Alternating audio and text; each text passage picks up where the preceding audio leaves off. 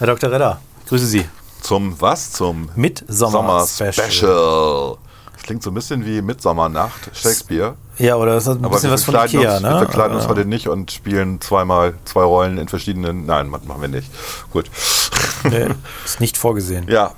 Worüber reden wir heute, Klaas? Also es ist aber erstmal herrliches Wetter, deswegen Midsommer. Ja. Wir sitzen hier draußen schön auf der Terrasse. Und äh, wir wollten uns, also wir hatten Lust auf den Podcast, wir wollten uns jetzt nicht, das ist quasi eine kurze Unterbrechung der Sommerpause, Ja, aber wir kommen dann erst wahrscheinlich Richtung September oder so Ja. wieder regulär. genau.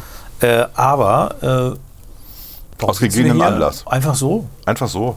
Wir haben gesagt, wir machen mal was und Haben treffen schon uns. zwei Tassen Kaffee getrunken, du hast eine Flasche Mineralwasser geleert. Fast, ja. Alles in der Vorbereitung. Meine Güte, waren wir fleißig. So. Ja. Und es geht gleich um Klaas. Infektionsschutzgesetz. Ja. Oh Gott, oh Gott. Ja, leider, Steuern. leider auch ein sehr langes Thema, worüber wir lange reden werden müssen. Steuern natürlich. 9-Euro-Ticket. 9-Euro-Ticket. Und dann noch ein bisschen so gut, also Good Feelings. Good Feelings mit äh, Serienempfehlungen, äh, Spielfilmempfehlungen, ja. So. Und äh, ja, jetzt geht's los, ne? Viel Spaß. Oder hast du noch was? Nö, Hast du wirklich nichts? nö, Kratzt dich an der Backe und sagt nö? nö, da war gerade irgendwie. Findet ihr es nicht auch fies, wenn Leute einem gegenüber sitzen, die einen zulabern und immer eine Sonnenbrille tragen und man sieht die Augen von denen nicht? Schickt mal diese Kommentare dazu, bitte.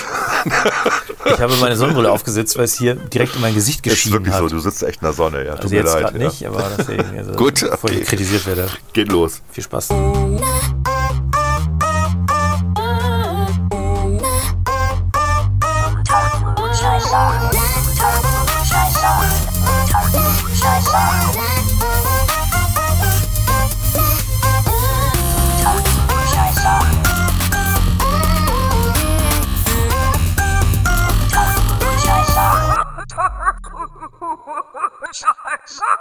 Unter Klugscheißern.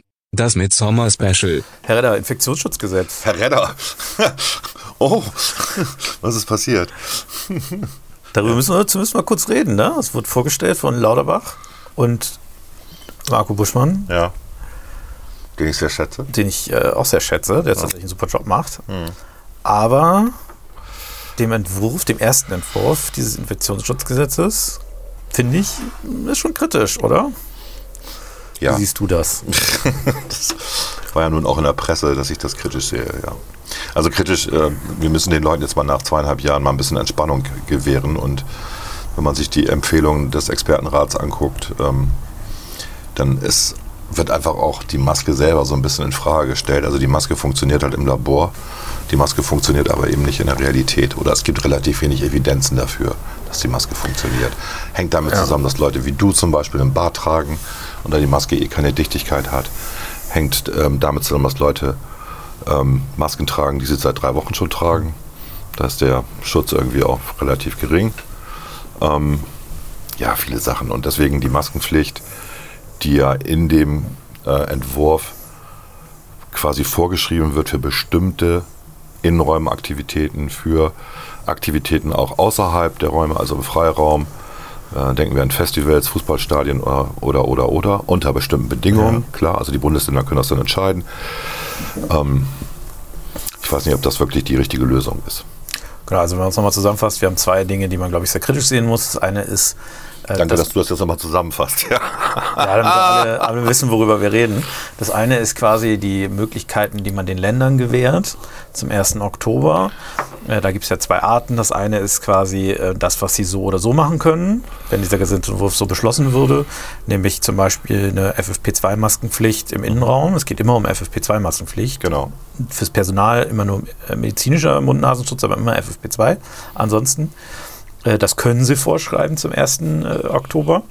Äh, Und wenn äh, noch äh, ein Landtagsbeschluss dazu kommt, können Sie sogar noch weitergehende Maßnahmen, wie auch eine Maskenpflicht im Freien, beschließen. Ich glaube, das muss man kritisch sehen, weil man einfach aus den vergangenen Jahren gelernt hat, dass die Länder in dieser Sache nicht im Zweifel für die Freiheit ähm, äh, rufen, sondern im Zweifel für die Einschränkungen. Richtig.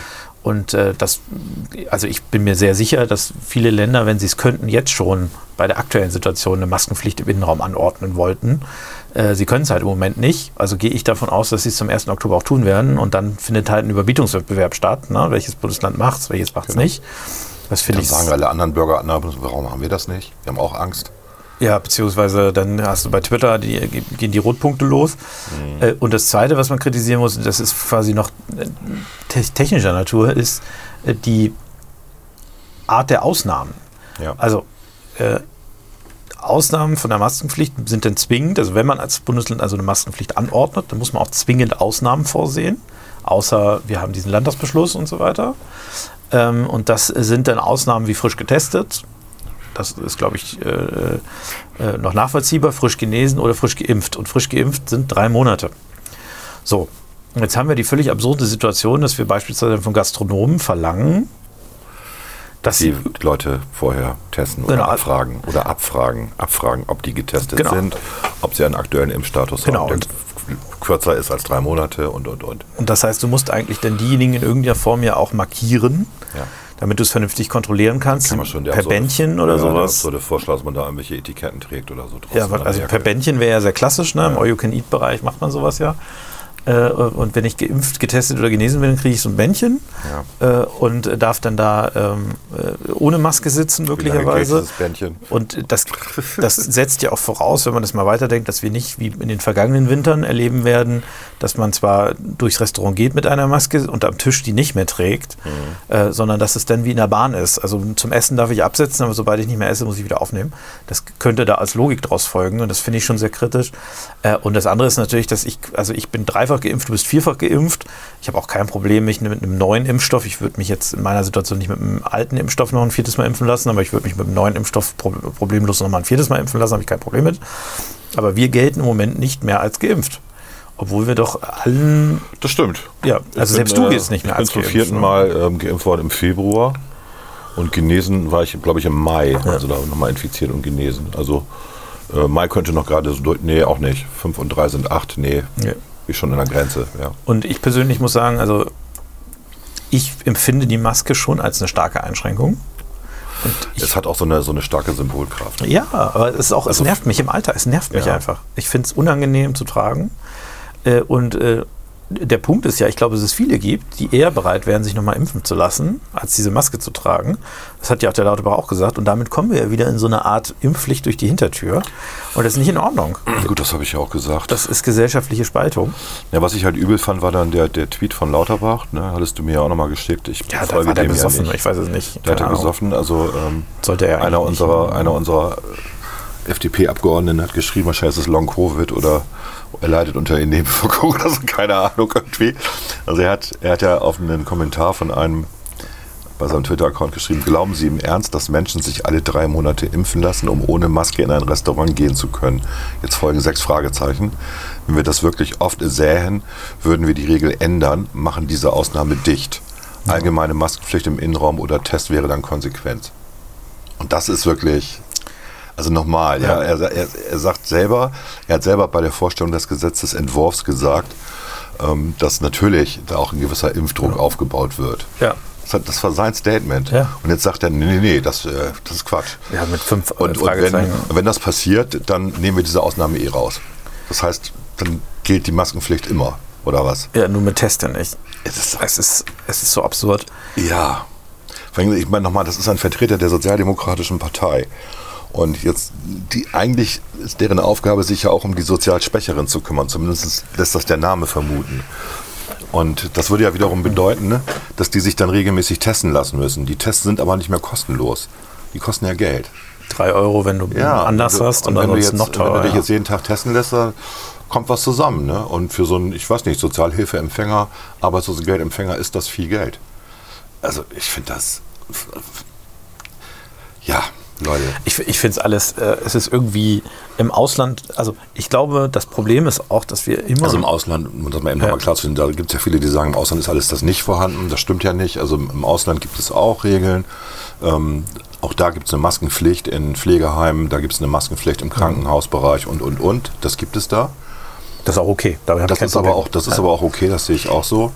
Ähm, mir geht es darum, dass hier wieder die Freiheiten von den Bürgerinnen und Bürgern beschränkt werden. Also auch Versammlungsfreiheit im Endeffekt ja auch. Du machst, ähm, du, du, du willst auf die Straße gehen und musst jetzt eine Maske tragen. Warum eigentlich?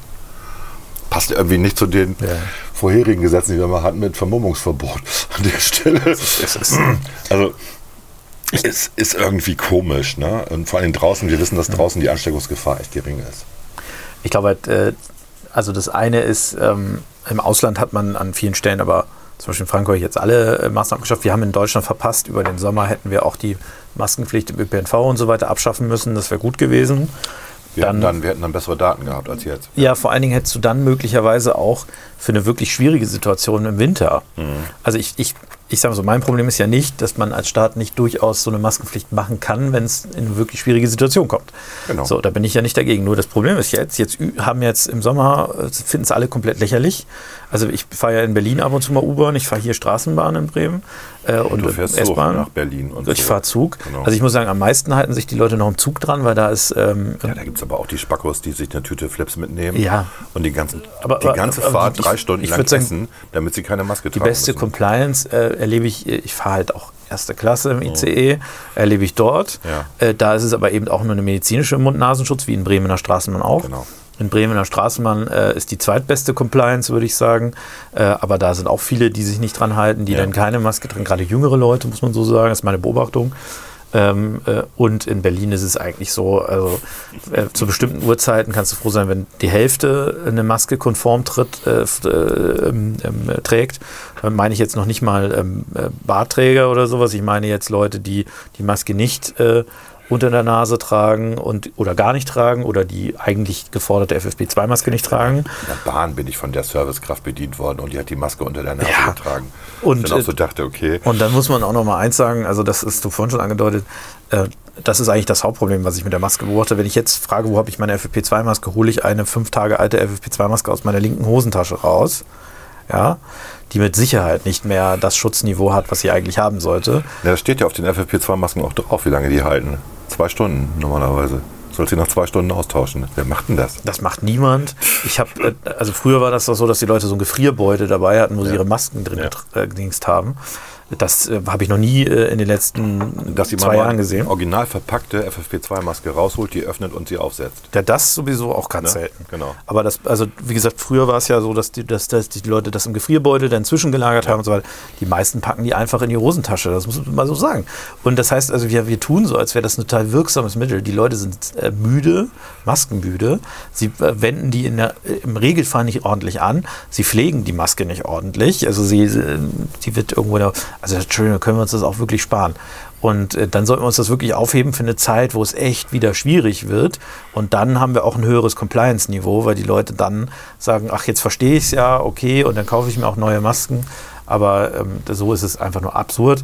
Und das Zweite ist, und das hast du ja auch im Interview gesagt, äh, das finde ich auch richtig, wir müssen auch mal ein bisschen davon wegkommen, von dieser Vollkasko-Mentalität. Wir können nicht alle Menschen retten.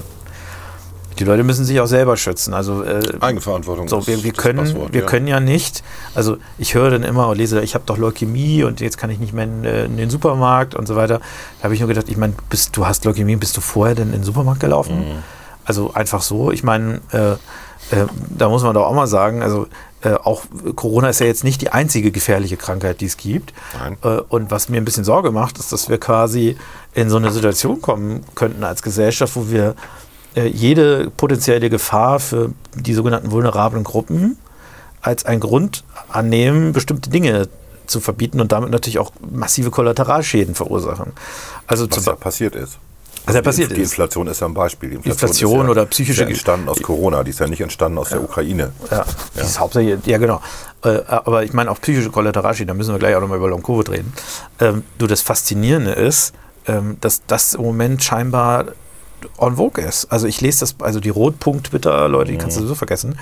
Äh, also Die sind für, aber die Mehrheit bei für Twitter. jeden, der Krebs hat oder eine schwere Erkrankung hat, tut mir das leid. Ja. So. Äh, und ich kann diejenigen nur auffordern, sich im Alltag so gut selber zu schützen, wie sie können. Ja. Mit einer Maske, mit Bestellen nach Hause und so weiter. Aber wir können als Staat leider nicht einen völlig gefahrenfreien Lebensraum zur Verfügung stellen, äh, wo die Schäden, die durch Maßnahmen entstehen, insbesondere größer sind als die Erfolge. Naja gut, das, das darf man halt nicht aufwiegen miteinander. Menschenleben, so da gibt es ja nun entsprechende Urteile. Ähm, Ja, aber wir müssen- dennoch, dennoch Ja. kippt das ja gerade. Also in dem Moment, wo die, wo die bürgerlichen Freiheiten massiv eingeschränkt Ja. werden, ich will nicht sagen, dass eine Maskenpflicht massive Einschränkung ist. Um das auch nochmal klarzustellen. Ja? Also Für mich schon. Nur eine Maskenpflicht überall. Also Ich überall. empfinde das schon als massive ähm, Einschränkung. Finde ich, finde ich weil es auch, weil's auch einfach evidenzbasiert keine, keine Gründe dafür gibt. Das, also im Labor funktionieren die Masken, aber in der Realität halt nicht. Ähm, dann, haben- dann haben wir ein Problem. Wenn wir dann auch die Hürden relativ gering machen. Also es ist ja auch ein Entwurf, der schwammig äh, formuliert, wann ist denn eine Notsituation? Also da stehen ja keine Zahlen drin. Eine interessante Zahl Ja. wäre ja, wenn 95 Prozent der Intensivbetten ausgelastet sind. Irgendwie sowas, ja Irgendwas, was man greifen wo kann, man wo man sagen kann, auch. okay, da, da, das ist ein Problem, da, das sehen wir. Also wenn systemrelevante Einrichtungen geschädigt werden, gerade im Gesundheitssystem, dann muss man was machen. Wenn da so eine Zahl stehen würde, aber das tut sie ja nicht, sondern es wird immer nur, es wird sehr schwammig formuliert. Und das führt dann, was du ja gesagt hast, zu diesem Überbietungswettbewerb der Bundesländer. Das haben wir ja erlebt im letzten Winter. Ja, und die Gerichte werden sowas leider nicht rechtzeitig stoppen. Also es gibt ja Die nur Gerichte wenige. haben ja schon viel gestoppt im letzten Winter, Genau, auch, aber leider immer zu spät. immer häufig relativ spät. Es gibt Ja. eine positive Ausnahme, äh, VG Lüneburg, aber ansonsten wirklich wenig. Und dann, was mich am meisten nervt in dieser Debatte, ist diese Debatte um Long-Covid. Und dann sagt doch der Lauterbach wieder, die beste Chance, Long-Covid zu verhindern, ist Infektion zu verhindern. Und dann gucke ich mir diese Studie des Uniklinikum Essen. an. Ja, okay, das ja. ist ja jetzt nicht äh, das Hans- und Franz-Uniklinikum, das, äh, weiß ich nicht, gerade äh, jetzt mal entstanden ist, sondern es ist schon ein renommiertes Uniklinikum. Die haben eine Corona-Ambulanz, da haben sie die Leute, die Long-Covid haben äh, oder die das Krankheitsbild haben, untersucht und sie konnten in 90 bis 95 Prozent keine physische Ursache feststellen. Tja. Und haben dann gesagt, damit handelt es sich wahrscheinlich um eine psychosomatische Erkrankung. Ja, logisch. Was auch eine Erkrankung ist. So, also ist jetzt nicht äh, deswegen weniger wert. So, und jetzt kann man sich natürlich fragen, entsteht diese psychosomatische Erkrankung durch die Corona-Infektion oder entsteht die durch das, was um Corona herum passiert ist, wie die, also die, die Vereinsamung beispielsweise, äh, die, der ständige Druck, äh, Gefahr von Arbeitslosigkeit und so weiter und ist dann nur die Infektion der Auslöser für die psychische Erkrankung. Ja? Ja, und du, du, und du baust natürlich Also auch. Ja, du baust natürlich auch ähm, Zusammenhänge auf, ähm, die dem Faktencheck nicht, nicht entsprechen. Also ich hatte gestern ein langes Gespräch mit jemandem, der auch die FDP wählt, der auch Sponsor war ähm, bei der Wahl und der sagte halt auch, dass er bei der dritten Impfung massive Nebenwirkungen bekommen hat. Ja?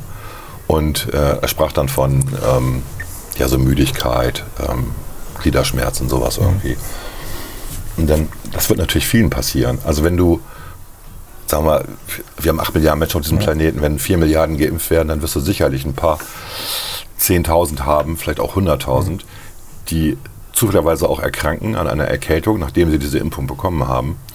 Oder aber was anderes bekommen und das aber auf die Impfung schieben. Ja. Ähm, und dann kommt noch der, mal die Geschichte in den Medien dazu. Es wird darüber berichtet, dass Long-Covid böse, böse, böse ist und so weiter. Und dann bist du auch schnell dabei. Also es, das ist ja Genau, das ist Massenhysterie, hätte man Ja, fast, äh, fast also äh, im bösen Sinne Herden, gesagt. Herdentrieb, wie auch immer. Ja, ne? klar. Und das ist ja auch schick auf, äh, wenn man sich mal trifft, darüber zu reden, dass man da auch Folgen von hatte. Ähm, da gibt es ja Studien zu inzwischen, die sagen ja, einer von 5000 stellt bei sich Nebenwirkungen fest. Das ist eine, bei 4 Milliarden, die geimpft sind, ist das eine horrende große Zahl, ne? Müsste jetzt ausrechnen, kann ich jetzt gerade nicht, aber es ist viel. so. Und ähm, ja, ich weiß es auch nicht. Ähm, da wird einfach viel, Ist das so viel? 2 Millionen oder so, ne? ja, fand sich eher 20 Millionen. 20 Millionen, würde ich sagen, ja. ja. Ist auch du. Nee. Ähm, nee. Zwei, äh, zwei ich, Millionen. ich rechne das eben aus. Oh Gott, ist das peinlich, Du das redest ist mal peinlich. eben und ich rechne das mal. Oder willst du es eben Nee, rechne ausrechnen? nur mal. eben. Das ist ja Ich muss mal peinlich. gucken, wo mein Taschenrechner ist hier. Das ist peinlich, meine Güte. Ja, ist ja gut. Und wir sind hier eine Wissenschaftssendung. Das ist doch keine Wissenschaftssendung. Äh, ich mache zwischendurch eine Empfehlung, äh, tatsächlich eine Twitter-Empfehlung, wenn du es raustust. Und zwar gibt es einen witzigen, äh, es gibt ja dieses sogenannte Quark WDR, also das, äh, was sich selber als so, ich schon, Wissenschaftsmagazin was meinst. versteht, Ja. äh, was aber mit Wissenschaft ehrlicherweise, wenn man sich das anguckt, nicht so wirklich viel zu tun hat. Aber man kann den Leuten ja immer jetzt erzählen, follow the science Mhm. äh, und Wissenschaft und Wissenschaft. Wäre schön, wenn sie es machen würden. Es ist äh, die ideologisierte äh, Form der Wissenschaft. Äh, aber oh, es ich gibt da einen, mit Werbung hier, super. es gibt da einen schönen, äh, schönen Alternativ-Account, die sich ein bisschen darüber lustig machen. Und das ist quasi Quark DDR.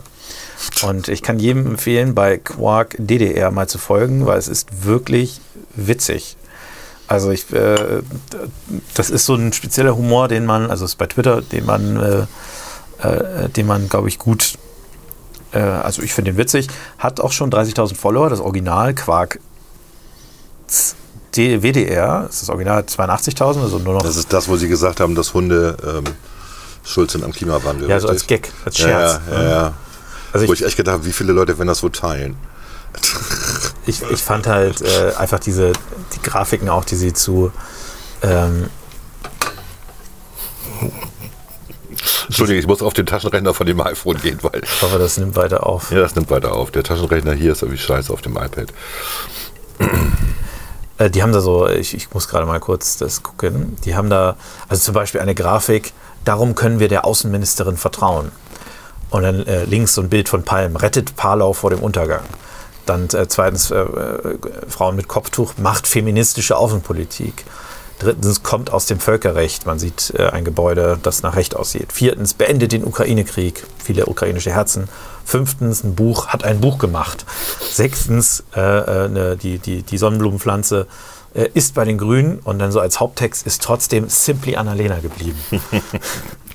also die Quelle ist die, äh, jetzt habe ich es schon wieder weggelegt. Nein, Äh, die Quelle ist die unabhängige Umfrage bei einem Grünwählenden. Also ich kann das sehr empfehlen, es ist wirklich witzig. Okay. Da gab es auch äh, was zur äh, Verteidigungsministerin, kennt alle Ränge, weil es gab ja diese Geschichte richtig. politisch in Berlin, dass sie irgendwie ins Ministerium kam, da stellte sich jemand vor und sagte, ich bin ihr Adjutant, äh, keine Ahnung, Oberst Tralala oder was. Und sie sich dann zu einem Vertrauten umdrehte, also Frau äh, Lamprecht sagte, muss ich mir diese ganzen Ränge merken? Ja. Leider ja. Leider, leider ja, leider ja. Das ist so ein bisschen, äh, ob die stimmt, weiß man nicht, aber es spricht ein bisschen was dafür, dass es stimmt. Ja, sie hat ja auch diesen, äh, diesen, dieses Statement rausgehauen, dass bis am Ende der Legislaturperiode sie möchte, dass alle Generäle zur Hälfte weiblich sind. Nee, sie wollte überhaupt eine weibliche Generälin. Ja, Achso, ja. aber, aber es kommt das gleiche hinaus, weil es Ja. gibt einfach, du hast bei der Bundeswehr halt vorgeschriebene Beförderungszeiten. Ja, und Richtlinien, ja. Und du kannst halt selbst, wenn die äh, derzeit höchst gerankte Frau äh, die kürzestmögliche Beförderungszeit kriegt, würde sie trotzdem nicht am Ende der Legislatur Generälin sein können. Ganz einfach. So. Aber ich sage nochmal, was ich schon mal gesagt habe, ich mag sie. Ja? Tatsächlich, ich finde sie sehr nett. Ich hab- Persönlich, meinst ja, du? Genau. Ja, ja, das also so glaub in, ich dem, in dem Gespräch und so. Ich habe sie mal am Wasser ähm, Dingser getroffen, Wasserspender getroffen, wir haben uns ein bisschen unterhalten. Und die ist einfach nett. Natürlich weiß sie, dass das alles problematisch ist gerade, aber sie ist einfach eine nette Frau. So, Ja. ob es jetzt geeignet ist für einen Ministerposten, naja, das wird man dann ja sehen weiterhin. Aber Ja. ähm, Justiz hat sie ja vorher auch nicht so schlecht gemacht. Ja.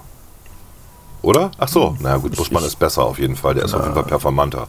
Äh, wir sind noch diese Zahlen schuldig, nicht? Also bei 8 Milliarden Geimpften wären es 1,6 Millionen bei dieser 1 zu 5000 und sonst wären es 800.000 bei 4 Milliarden Ja. Geimpften. So, jetzt muss man natürlich das mal hochrechnen, weil du wirst ja nicht nur einmal geimpft, sondern wenn du dreimal geimpft wirst, Dann hast du natürlich die dreifache richtig, ne? Möglichkeit. Ja, und so weiter. Also das, und wenn du das dann alles mal in den sozialen Medien postest, ich hatte auch Nebenwirkungen, dann hast du nochmal einen Flow, der das natürlich massiv beschleunigt, die Reichweite erhöht sich massiv und dann hast du so ein Narrativ. Ist ja auch die Frage, was man als Nebenwirkung wahrnimmt. Also ich hatte bei, dem, bei der ersten Impfung, glaube ich, ein bisschen Muskelschmerz, zwei, zwei, drei Tage lang. So what?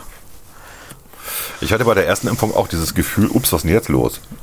Also so, wo, wo, man, äh, wo, wo man warm wurde irgendwie. Der ganze Körper wurde warm und ich dachte, aha, man merkt das tatsächlich.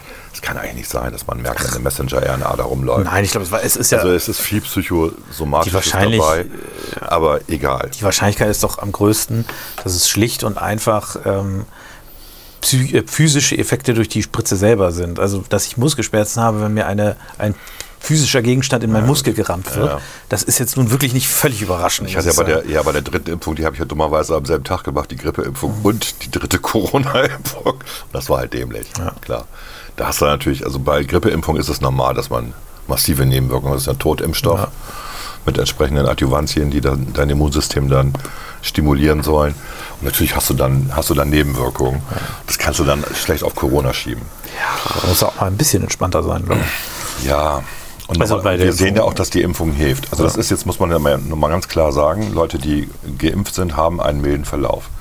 Und es ist tragisch, äh, dass Herr Lauterbach, der der größte Verfechter des Impfens ist und von Abstand halten und Masken tragen und ja auch im Bundestag eine Maske trägt und, und, und, dass der jetzt auch noch erkrankt ist. Das ist jetzt, das ist jetzt keine Häme von mir, sondern das zeigt einfach auch, dass man, auch wenn man sich schützt, so wie, es er, wie er es ja macht, zu 100 Prozent und vorsichtig ist, dass es einen trotzdem erwischen kann. Klar.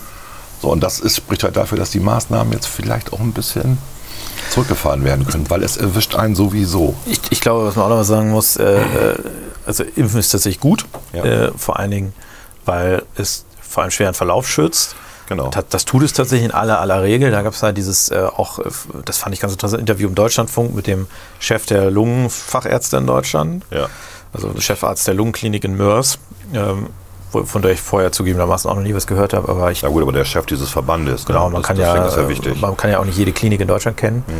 Äh, aber das Entscheidende ist, dass der sagte, dass die eigentlich, die haben zwar Corona-Infizierte in ihren Krankenhäusern, aber das ist logisch, weil es infizieren sich halt auch in der Bevölkerung Menschen. Also wenn die Inzidenz bei 600, 700 liegt, ja klar, dann äh, infizieren sich halt einige. Ja. Wahrscheinlich liegt sie Auch deutlich wenn sie bei höher. 100 ist, infizieren sich Genau. einige. So ist das nun mal. Aber äh, es ist jetzt nicht so, dass Leute mit der Krankheit, sagte er, also mit äh, tatsächlich Covid, ähm, äh, groß, äh, größer, also überhaupt, er sagte, er, er hat keinen Patienten mehr, er sieht diese Patienten einfach nicht mehr. Naja, das, das ist ja das ganze, das ganze Ding, was wir ja erleben, was wir ja schon beim ähm, das, das Narrativ oder das Verkürzen eines Narrativs, was wir beim Klimawandel ja auch erlebt haben, dass ja der korrekte, das korrekte Wording ist, der menschengemachte Anteil am natürlichen Klimawandel.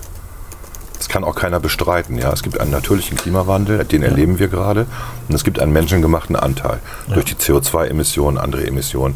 Es gibt auch übrigens einen entsprechenden Anteil der Kühlung, weil wir auch ganz viel Dreck in die Luft geschleudert haben bis in die Ende der 70er, was ja wieder zum Kühlungseffekt beigetragen hat.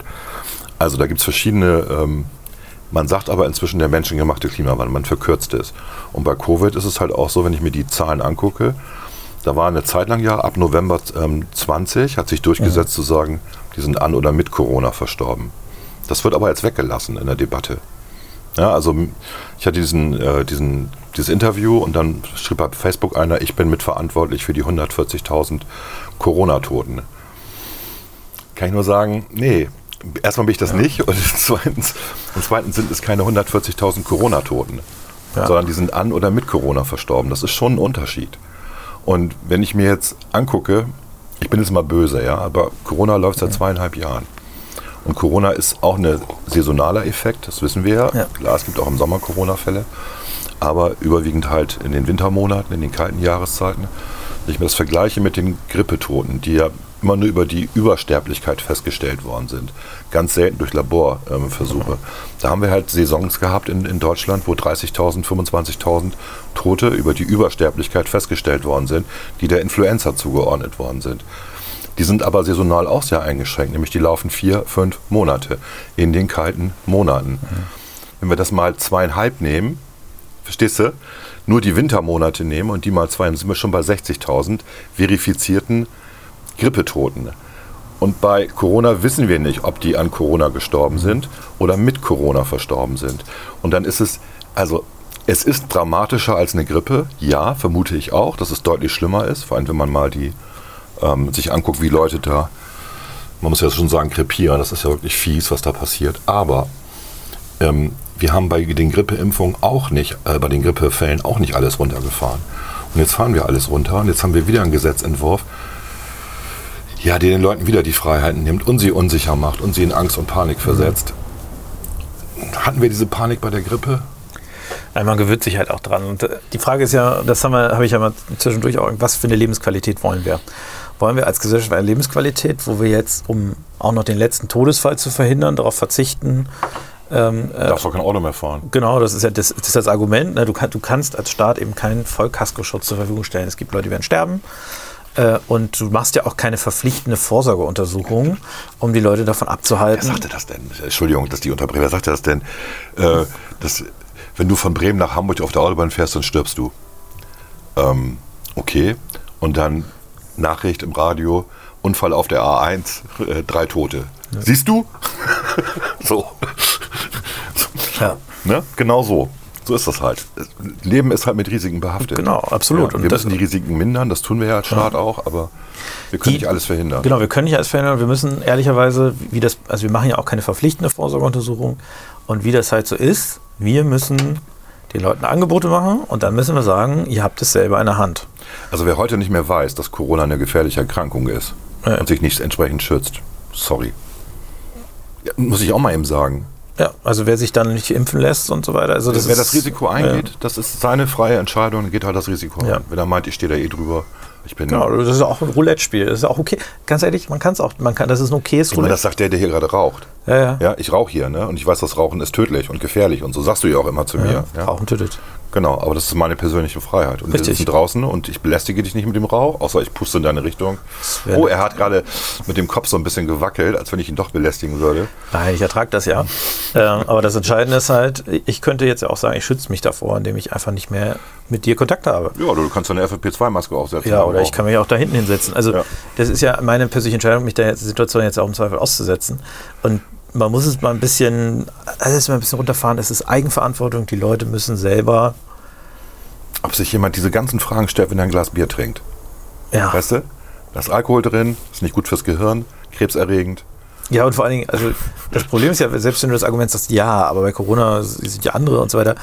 Äh, man muss sich mal angucken, wie viele Menschen durch andere Menschen, die alkoholisiert gewalttätig werden, verletzt werden. Das sind auch gar nicht Autofahren, besoffen Autofahren, Autofahren, ja. Körperverletzungsdelikte und so weiter. Das sind jetzt auch nicht wenige. Ne? Das sind wahrscheinlich nicht so viel mit Corona, aber auch das nehmen wir ja. Wir würden ja deswegen nicht auf die Idee kommen, jetzt allen Leuten das Alkohol trinken zu verbieten. Es gibt ein paar, die kommen auf solche Ideen. Das sind meistens bescheuerte Menschen.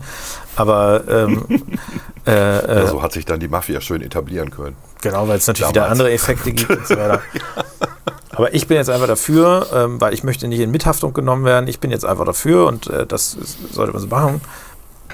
Wir machen Empfehlungen als Staat. Ja, wir sagen, also es gibt Maskenpflicht im Krankenhaus, da bin ich total dafür. Es gibt eine Maskenpflicht äh, in Pflegeheimen, finde ich auch richtig. Ja. Also da sind halt Leute, die können sich halt nicht selber schützen und die haben einfach ein super krasses Risiko. Ja, und wenn jemand Demenz hat, dann kann man nicht Genau, und ich, da wäre ich sogar auch, da finde ich auch eine Testpflicht in Ordnung. Also Ja. das, da, da lieber da. Ja, ähm, und, äh, aber überall woanders machen wir Maskenempfehlungen. Also wir sagen, es ist gut, wenn ihr das macht in der, in der Bahn. Äh, ihr könnt es auch im Supermarkt machen. Die Realität wird wahrscheinlich so sein, wie ich das im Supermarkt beobachte. Ich bin natürlich nicht im Bio-Supermarkt, ich bin da, wo die echten Menschen sind. Also äh, bei Edeka, Oh, bei Lidl und Co. Ja. Äh, äh, äh, und äh, bin, ich, bin, äh, bin ich bei, wie heißt das da, Al, Al Natura und Co. Da wird das sicherlich anders sein. Aber nicht bei der Mindestlohn bezahlt wird. aber ich bin, ich bin da, wo auch die normalen Menschen sind, die nicht alle äh, studiert haben und Hat so weiter. eine von den Grünen mal geklagt, weil sie bei Ja, einer ja, die, die war wollte Betriebsrat gründen. Ja, genau. Ja. Äh, und da äh, sehe ich vielleicht 10% mit einer Maske. Das ist auch in Ordnung, das sollen die doch machen, ja. Äh, aber wenn alle anderen, also 90% sagen, sie gehen das Risiko eben ein, weil sie spielen halt Lotterie, ja. Äh, und äh, ich sag mal jetzt bei, bei, bei mir mit drei Impfungen und so weiter ist es die Chance, dass ich Also, ernsthaft erkranke, liegt über unter einem Prozent. Also der, der, genau. So, und das ja. Risiko gehe ich 1 zu ein. 100, Das ist mir das Risiko, die zusätzliche eingehst. Lebensqualität, die ich Ja. gewinne, Ja. ist mir das halt wert. Und jeder, der das anders für sich bewertet, Ja. kann sich entsprechend schützen mit einer FFP3-Maske, von mir aus auch mit einer FFP2-Maske, äh, kann bestimmte Orte meiden. Man muss ja nicht ins Restaurant gehen, man ist ja nicht gezwungen, dahin zu gehen. Und dann haben wir als Gesellschaft einfach eine Abstimmung mit den Füßen, wer wie äh, Lotterie spielt. Ja, und äh, dann äh, ist es halt so, dass das äh, sich normalisiert. Genau, also mein Beispiel ist immer die Hongkong-Grippe. Ne? In Asien, seitdem hat sich das etabliert. Wenn sich jemand in Asien, also vor Dingen in Japan, Japan sieht man es besonders, ähm, wenn jemand sich in Japan unwohl fühlt und trotzdem jetzt den öffentlichen Nahverkehr benutzt, hat er eine Maske auf. Nicht um sich zu schützen, sondern um andere und auch zu, zu schützen und auch zu demonstrieren, hallo, ich fühle mich nicht gut.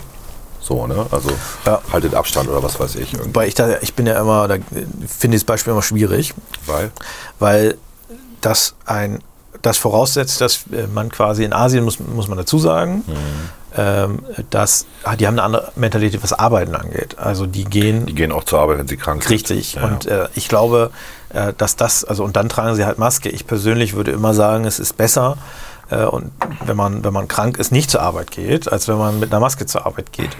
Ähm, und ich glaube ehrlicherweise, ja, dass gut, aber bei einer leichten Erkältung kannst du auch arbeiten. Gut, aber da würde ich sagen, wir haben doch jetzt die letzten zwei, drei Jahre gelernt, wie das mit dem Homeoffice geht. Da können wir doch, wenn man eine leichte Erkältung hat, bleibst Ja, halt zu Hause, machst Homeoffice. Ja, aber das geht halt nicht bei allen Jobs, logischerweise. Ich weiß das, Ne? ich weiß das, aber, So. aber bei einer Da muss ich Erkältung. noch mal eine Sache zu sagen, weil wir hatten gestern im Weserkurier einen, einen Headliner ähm, wo nochmal gewarnt worden ist, ähm, dass ähm, das Reduzieren der, der, des Maskentragens dazu geführt hat, dass jetzt andere Krankheiten, also der Novovirus zum Beispiel, andere Krankheiten jetzt wieder ähm, vorherrschen und Ja. sich massiv verbreiten. Auch bei der Influenza rechnet man mit einer massiven Welle. Ja. Und da kann ich nur sagen, und dann die, die Schlussfolgerung war halt, die Leute tragen ihre Masken nicht mehr. Die Schlussfolgerung ist einfach die, dass wenn ich zweieinhalb Jahre lang mein Immunsystem wirklich runterkoche, weil ich Masken trage, Ja. dass ich dann, wenn ich aufhöre, die Masken zu tragen, natürlich alles abkriege, was rumläuft, weil mein. Immunsystem nicht mehr trainiert ist. Und auf diese Idee kommt überhaupt niemand von diesen Virologen, was ich echt überraschend finde. Ja, die Gefahr ist ja auch eher, dass man dann, also wir, wir dürfen ja nicht als Gesellschaft in so eine Situation reinkommen, wo man dauerhaft Maske trägt, um sich vor allen Krankheiten zu schützen. Also ich meine, Ja. man, äh, man muss auch nochmal eins sagen, Corona ist auch deswegen in bestimmte Varianten mutiert, also passiv mutiert. Wegen der Schutzmechanismen. Wegen der Schutzmechanismen. also die Tatsache, dass, dass äh, Delta und Omikron ungleich infektiöser sind als die äh, sogenannte Wildtypus Mhm. Alpha whatever Variante, hat natürlich damit zu tun, dass sich die Stränge durchgesetzt haben, die sich auch unter diesen Schutzmaßnahmen, also Abstand halten, genau. besonders gut verbreiten konnten. Ja, du brauchst bei Omikron eine deutlich geringere Viruslast als bei der Genau. beim, beim also das ist doch für jeden, der ein bisschen was von Ja. Evolution versteht, Ja. ist das doch völlig klar. Und die Gefahr ist natürlich auch, wenn man mal so ehrlich ist, auch da, dass wenn wir das jetzt weiter betreiben, dass es auch bei anderen Krankheiten so sein wird. Also äh, wir müssen ja nicht so tun, als hätte sich die Grippe, wäre die jetzt weg, als wären bestimmte grippale Infekte weg. Die, die sind wieder da und die werden sich mit Sicherheit auch, oder die, die waren nie ganz weg, die sind, äh, die werden, werden auch jetzt wieder sich verbreiten. Die Gefahr ist natürlich auch, dass sich dort auch Varianten entwickeln, die natürlich auch besser mit diesen Schutzmaßnahmen Ja, das ist schon mal, ne? ich weiß nicht mehr welches Jahr das war, aber da hatten wir schon mal so ein Jahr, wo die Grippe quasi ausgefallen ist, aber die grippalen Infekte massiv angestiegen sind und die wirklich bös waren mit hohem Fieber und so. Ne, Also, wo man heute sagt, also Erkältung. Ja. Ähm, das, klar, das kann passieren, ja. Logisch. Und ich bin lieber, also ich bin lieber jetzt äh, zwei, dreimal ein bisschen krank äh, und äh, hab, ne, hab dann, äh, Einen gewissen Schutz. hab dann auch einen gewissen Schutz, als dass ich in einer Situation, in der ich möglicherweise auf absoluten Schutz angewiesen bin. Also jeder von uns kann ja mal krank werden, also ernsthaft krank werden, Krebserkrankung oder so ist ja jetzt nichts, wo man äh, sich vor schützen kann. Äh, und dann bin ich ja darauf angewiesen, dass ich, äh, dass ich geschützt bin und dass dann die Schutzmaßnahmen nicht mehr funktionieren. Ja. So, das wäre doch, also das ist doch der Super-GAU. Und das heißt äh, für mich, dass wir wirklich auch im Winter, wir müssen ein bisschen gucken, dass wir da im Zweifel halt akzeptieren, dass die Leute krank werden und wir hätten bestimmte Maßnahmen im Sommer abschaffen müssen. Zum Beispiel die Maskenpflicht im ÖPNV, das hätten wir einfach abschaffen müssen, damit wir wenigstens im Sommer wieder ein bisschen mehr, weil die Frage, ob die wirklich wirksam ist, vielleicht ist das jetzt auch der richtige Zustand, keine Ahnung. Aber es ist, wir hätten den Menschen auch wieder sagen müssen, Leute, es ist okay, wenn ihr mal eben krank werdet und es ist halt so. Trainiert lieber ein bisschen euer Immunsystem, ähm, sorgt dafür, dass wir jetzt keine gefährlichen, noch gefährlicheren Stränge von anderen Krankheiten kriegen. Ja. Ähm, Ja, wir haben ja diesen, äh, wir haben ja so eine Art ähm, ähm, Testcontainer, der nennt sich Bundestag. Ne? Da gibt es ja seit April, meine ich, keine Maskenpflicht mehr im Bundestag. ja, wie überall auch. Ne? Ja, Genau. So eine Und da Woche gibt's- später. Und da gibt es ungefähr, ich sag mal, ähm, sehr viele von den Grünen tragen Masken. Ja. Noch, ähm, noch jemand. Gibt ein paar FDPler, die Masken tragen. ja, Also weniger als eine Handvoll. Linke, wenige. Ja, genau. Bei der SPD auch sehr wenig. Bei der CDU, glaube ich, gar keinen. Ja, bei der AfD jetzt auch wenige. Bei der AfD sowieso nicht, genau. Ähm, und ähm, die Infektionsrate im Bundestag, also diejenigen, die krank waren, wenn man sich mal die Krankmeldungen anguckt, auch bei den Abstimmungen sieht man das ja, wer gefehlt hat. Das war so maximal, würde ich mal sagen, 40, 50 Leute. Also der, ich glaube, der Peak war bei 50 Leuten, die wegen äh, Corona dann krank waren. Ähm, den einen, den ich kenne, der hat sogar zweimal erwischt, ne? Direkt nacheinander irgendwie, obwohl er auch vierfach geimpft war und alles. Ähm, was ich damit sagen will, ist, äh, niemand ist an Long-Covid erkrankt, niemand ist gestorben daran, sondern es waren halt immer diese ja, typischen Corona-Verläufe. Eine Woche, zwei Wochen warst du draußen. So. Ähm, das ist handelbar. Und wir reden beim Bundestag ja nicht gerade von den jungen Leuten, die da drin sind. Also es ist der jüngste Bundestag aller Zeiten, ich weiß. Weil Sehr viele Grüne sind relativ jung und so weiter. Ja. Aber äh, es ist jetzt nicht, das ist schon über dem Durchschnitt der Bevölkerung, was da sitzt Klar. vom, vom, vom Alter her. Ähm, und da sind sicherlich auch, wir haben ja im, im, im Bundesdurchschnitt, wenn ich mich nicht sehr irre, aber das habe ich jetzt nicht im Kopf. Ich weiß nur, dass wir ungefähr 10% Diabetiker haben zum Beispiel, die ja zu den vulnerablen Gruppen gehören. Ja? Und die werden wir im Bundestag sicherlich auch haben.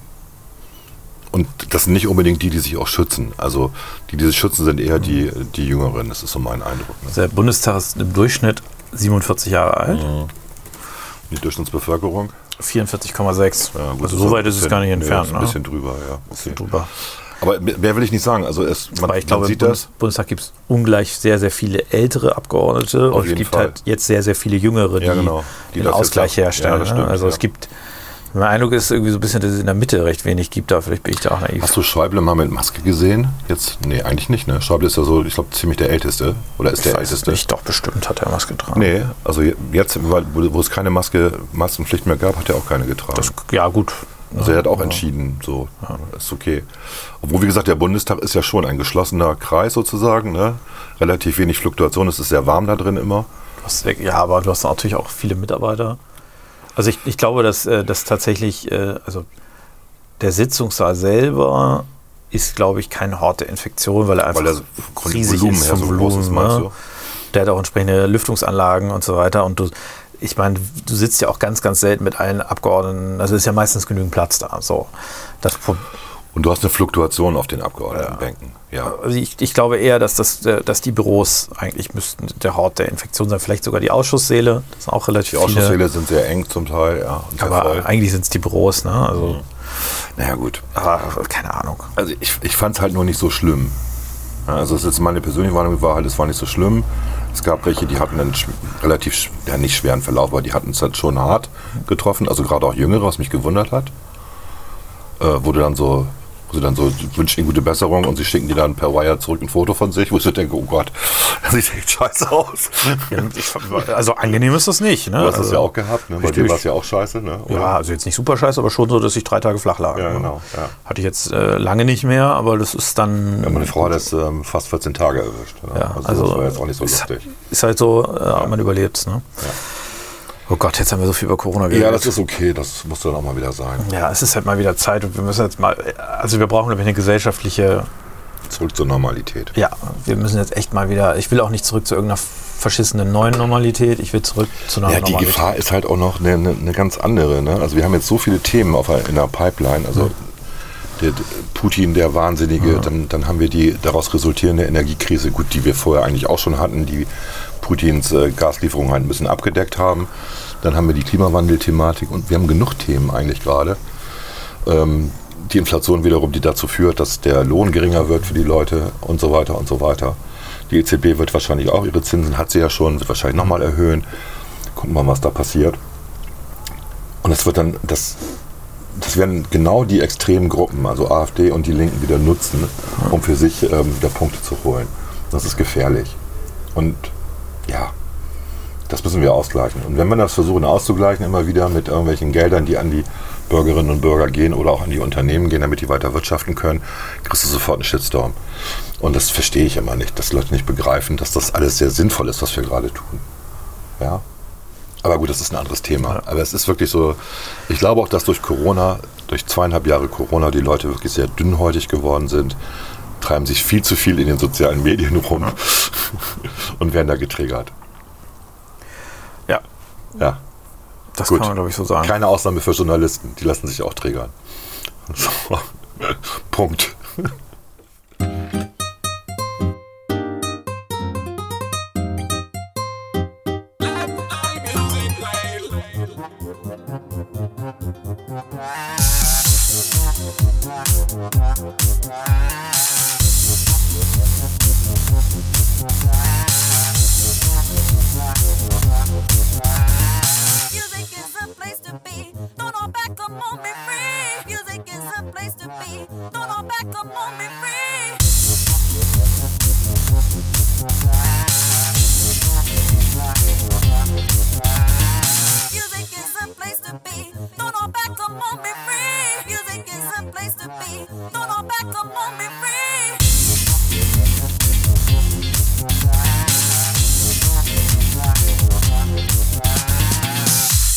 Unter Klugscheißern. Dann reden wir jetzt über unser zweites Lieblingsthema nach Corona, Steuern. Und die, so? wir sind natürlich hier der Auffassung, dass Steuern Raub sind, äh, aber äh, Echt? nein, natürlich nicht. Aber ist ja auch in Ordnung. Wir brauchen ja auch Steuereinnahmen. Äh, Wie ist, wie, wie, was hältst du denn von dem 9-Euro-Ticket? Du bist doch auch ein Nutznießer, oder? Also ich, ich, ich sage jetzt mal meine offene private Meinung. Ich Ja. persönlich hätte gern ein solches Ticket, wo ich, aber das liegt äh, natürlich sehr an meiner Lebenssituation. Ich bin ja in zwei Städten unterwegs. Ne? Und ich hätte gerne ein, äh, ein Ticket, was kostengünstig stemmbar ist, äh, wo es sich also nicht lohnt, einzelne Fahrten zu bezahlen, mit anderen Worten. Äh, und das für mich einfach macht. Ich brauche keinen, ich muss nicht mit Regionalbahn fahren. Ich, mir reicht das wirklich nur der, nur der US-Bahn und ähm, Straßenbahnverkehr hier. Äh, und ich wäre bereit, dafür auch äh, 30, 40 Euro im Monat zu bezahlen. Das fände ich attraktiv für mich. Von daher finde ich, also für mich hat es super viele Vorteile gehabt, dieses 9-Euro-Ticket. Ne? Ich habe statt, keine Ahnung, ich hab, gebe im Monat sonst so 50, 60 Euro für ÖPNV aus. Ähm, das brauchte ich nicht mehr. Also von daher fand ich das gut. Ich bin allerdings nicht, ich gehöre nicht zu denjenigen, die quasi mit der äh, Regionalbahn nach Sylt gefahren sind oder so. Es waren auch nicht so viele wie Ja, befürchtet. nein, aber es sind ja viele Fahrten sind ja nur wegen des 9-Euro-Tickets gemacht worden. Ne? Von daher, ich fand, das war ein interessantes Experiment. Ähm, die Frage ist, was man damit erreichen will. Man muss ja quasi gucken, ich selber fahre kaum Auto. Also ich nutze das Auto nur für Mhm. Du hast ein Strecken. Auto, aber du fährst kein Auto. ich stimmt. nutze das Auto nur für Strecken. Aber ich übrigens auch äh, inzwischen. Es ist halt so, ja. Genau, ich, ich nutze das Auto halt nur für Strecken, Mhm. wo ich nicht anders hinkomme. Also zum Beispiel jetzt hier zu dir. Ich komme hier nicht mit öffentlichen Verkehrsmitteln zu zumutbaren Konditionen hin. Das dauert zu lange. Genau, also ich bin äh, mit dem Auto hier in einer Viertelstunde und mit, äh, mit, der, mit dem Stunde. ÖPNV wäre ich hier in einer Stunde. Ja. Und eine halbe Stunde hin und zurück versus zwei Stunden, da muss ich sagen, das ist mir too much. So. Ja.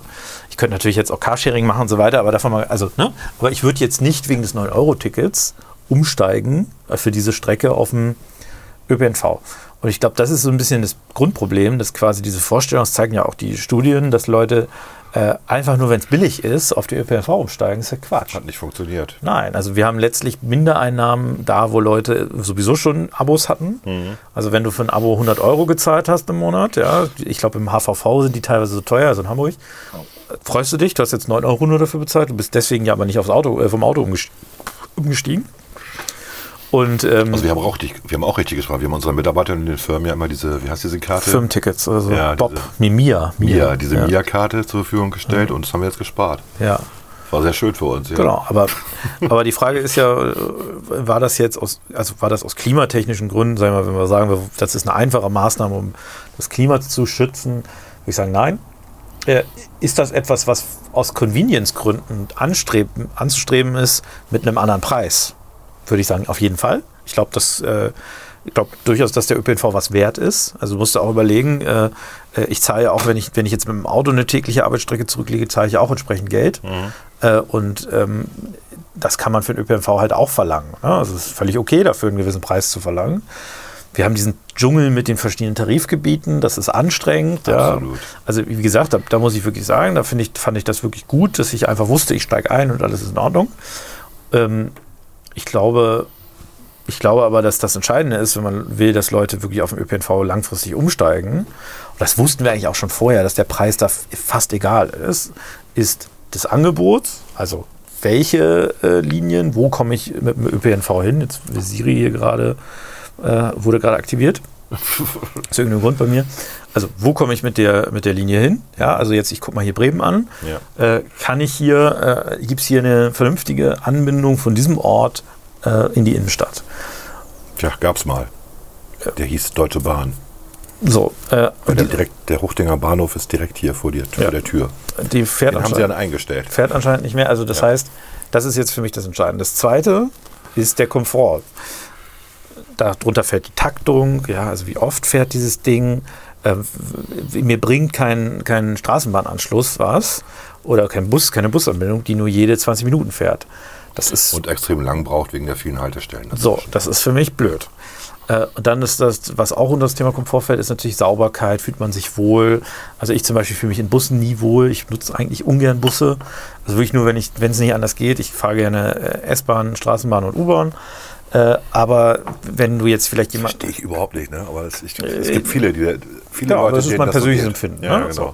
Es gibt viele Leute, gerade ältere Leute, die natürlich auch nochmal, was, äh, was so Haltestellen und so weiter angeht, vielleicht nochmal eine andere, einen anderen Wunsch nach einem besseren Sicherheitsgefühl und so weiter haben. Ne? Das ist jetzt bei mir nicht ganz so stark, weil ich das, ne?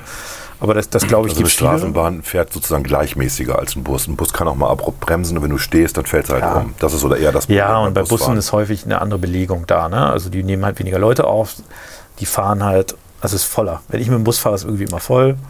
Und- Ja, also du hast eben gesagt, weniger Leute, deswegen, also mehr Leute im Endeffekt. Ja, die nehmen, also die können weniger Leute aufnehmen. So rum, genau. So und deswegen. Busse sind voller. Das ist Busse das, sind voller. Also die müssten eine höhere Taktung haben, damit das so ist wie Genau. bei der Straßenbahn.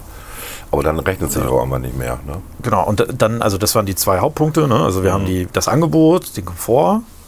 Äh, ich glaube auch, dass man im ÖPNV für bestimmte Gruppen über eine kleine erste Klasse nachdenken muss, tatsächlich. Also mir ist es jetzt nicht so wichtig, aber äh, ich glaube schon, wenn du, wenn du gerade eine längere Strecke oder sowas im ÖPNV hast, dass das ein Thema ist. Das sagte sogar mal der ehemalige grüne Umweltsenator, Herr Lose.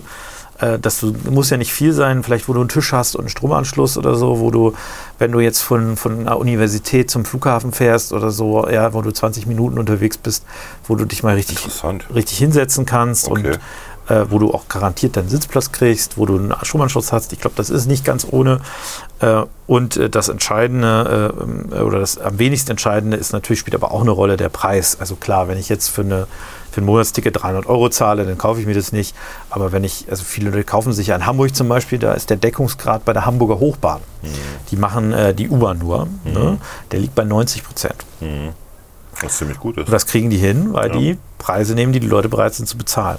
Ich glaube, die sind schon sehr hoch, über 100 Euro teilweise. Aber die haben auch diese Fährverbindungen, die haben sie ja auch noch. Die sind ja richtig teuer. Ja, aber die kriegen das ähm, gut hin. Der ganze HVV mit der S-Bahn und so weiter hat dann, glaube ich, 76 Prozent, was immer noch in Ordnung ist. Ich glaube, Bremen hat irgendwie 30. oder Ja, sowas. Bremen hat ja 60 Millionen Subventionen. Äh, äh, aber das, äh, also wie gesagt, die Leute sind auch bereit, was dafür zu bezahlen. Ähm, nur es muss, also das ist wirklich nicht das Entscheidende. Was hat das gekostet, das 9-Euro-Ticket, den Steuerzahler? Irgendwas zwischen zweieinhalb und drei Milliarden. Pro Monat, glaube ich. Nee, ich glaube für die gesamte Nee, Zeit. das, ja, Ja, ich meine für die gesamte Zeit. Das ist, ähm, weil jetzt ja viele fordern, man soll das irgendwie endlos ja du weiterlaufen hast recht, lassen. 2,5 Millionen- Milliarden. Ja. Also, wie gesagt, ich habe kein Grundproblem mit dem 9-Euro-Ticket. Ich, ich fand das mal einen interessanten Versuch auch. Ich finde, das kann man mal machen. ja jetzt, jetzt lass uns Ja. das mal durchrechnen. Zweieinhalb Milliarden sind dann übers Jahr gerechnet 10 Milliarden. Zweieinhalb Milliarden für drei Monate sind übers Jahr gerechnet 10 Milliarden. Mal vier. Ja, ja, ja. Genau. Jetzt war ich gerade raus, ja. Ja, 10 Milliarden. Das müsste dann ja der Steuerzahler bezahlen. Der Bund vor allem. Also, das ist ja die, die Das das fordern die Länder ja jetzt Genau. wieder. Ne? Die Die Länder Länder, sagen, der die normalerweise den ÖPNV bezahlen, Äh, äh, sagen jetzt, der, wenn der Bund, der Bund soll das bitte bezahlen. Mhm. Ne? Ich glaube, dass es nicht realistisch ist, äh, weil du 10 Milliarden Euro nicht mal eben so aus dem Kopf stellen kannst. Du kannst ja überlegen, also sagen wir mal, es gibt ein Ich, nee, ich, Ja. ich, bin da ganz, ich bin da ein bisschen bei dir, aber auch nicht so ganz. Weil ähm, ich sage mir, 10 Milliarden ist, wenn man den Bundeshaushalt betrachtet, der aktuell bei 500 liegt, irgendwie 500 Milliarden, ist nicht viel. Dafür, dass man einen relativ günstigen ÖPNV hat. Wenn es dann wirklich dazu führen würde, dass die anderen Mobilitätswege entlastet werden. Wenn- Und ja. das scheint ja nicht der Fall zu sein. Genau. Das ist ja das Problem. Also, wenn, wenn wir damit erreichen würden, dass Ja. wir die CO2, den CO2-Ausschuss Genau. im Verkehr um Genau. 20 Prozent reduzieren würden, ja, dann würde man das ausgeben. geschenkt. So würde Genau, ich sofort sehe ich- machen. sehe ich auch ja. so, ja. Das ist doch eine Dann könnte, günstige. man, dann könnte man diese überregionale Tarifgeschichte äh, Ja. machen. Dann bucht man hier, also man steigt hier ein und kann dann aber auch mit seinem Ticket in Hamburg fahren, was weiß ich. Das könnte man alles regeln, dann wäre es ein bundeseinheitliches Ticket. Das wäre nicht schlecht. Das würde sicherlich auch ein bisschen dazu führen, dass Leute mehr ÖPNV benutzen. Aber der Test zeigt jetzt ja gerade, deswegen haben wir diese 9 Euro, diesen 9-Euro-Preis gefordert. Das war eine Idee der FDP, dafür Geld zu nehmen. Ja. Die Idee war, wir machen das kostenlos. Und nur wenn man was bezahlt, können wir auch statistisch hinterher Daten erheben. Ja. Und äh, über die Datenerhebung wissen wir, dass das nicht funktioniert hat. Leider.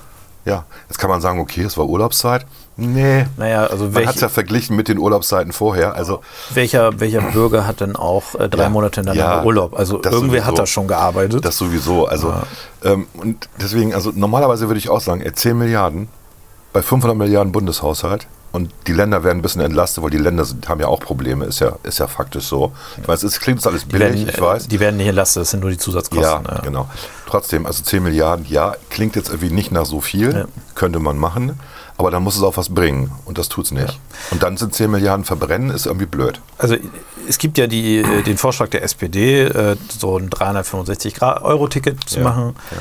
Ich glaube, man kann einen Ticken mehr kann man nehmen. Also ich wäre bereit, mir ein Ticket, wo ich nur den wirklichen ÖPNV nutzen kann, also Ja. der innerhalb einer Stadt ist. Ja, ich will gar nicht irgendwie von Bremen nach Hamburg damit fahren. Ich will nur. Ja, aber das wäre nicht gut. Wir müssen, also wenn, Entschuldigung, dass ich da, aber, aber man kann ja das- verschiedene Preisklassen Wenn wir das bilden. bundeseinheitlich machen, dann muss es auch so sein, also wenn der, Sch- der Staat, also der Bund das übernimmt im Endeffekt, dann muss es auch so sein, dass dieses Ticket überall gilt. Ja, aber du kannst ja, pass auf. Im Regionalverkehr, ist schon klar, nicht, nicht bei der, Nein, nicht nein, bei der das meine ich ja. Du kannst ja zwei Klassen machen. Du kannst ja sagen, ich habe für 40 Euro im Monat kann ich in jeder Stadt den ÖPNV nutzen, im Stadtgebiet. Ja. Und für 70 Euro im Monat kann ich zusätzlich noch die Regionalbahn benutzen. So, das wäre doch eine, eine einfache Maßnahme, wo du, also, äh, also ich, ich, ich sage mal so, ich wäre bereit, für einen, für, ich wäre sogar bereit, 50 Euro im Monat auszugeben, dass ich in, äh, in allen deutschen Großstädten, und für mich wären es dann halt Berlin und Bremen hauptsächlich, den ÖPNV benutzen darf. Das wäre ich locker bereit auszugeben. Ich brauche keine 9 Euro Tickets. 50 Euro wären für mich völlig in Ordnung. Das wäre für mich Ja, für dich, Komfortgewinn. Du bist ja auch ein- einer der. Zahlt ja auch Reichensteuer im Endeffekt. Ja, keine Rechensteuer. Ja, Spitzen, Entschuldigung, Spitzensteuersatz Ja. bist du, ne? Weil du hast über 60.000. So. Äh, Ähm, kannst du bitte. Ja, ist ja logisch. Ich meine, das wissen, das, das kann sich jeder ausrechnen. Ja, okay. Ähm, Aber mein Gehalt müsste jetzt ja nicht nee, nee, haben wir, hab ich habe auch nicht dein Gehalt gesagt. Es ist nur so, dass, dass man ja relativ schnell diesen Spitzensteuersatz drin ist äh, in Deutschland und ähm, da gehörst du ja auch zu, deswegen kannst du dir das auch leisten. Ähm, Aber du musst ja über. Pass auf, ich, anderes Argument. Mhm.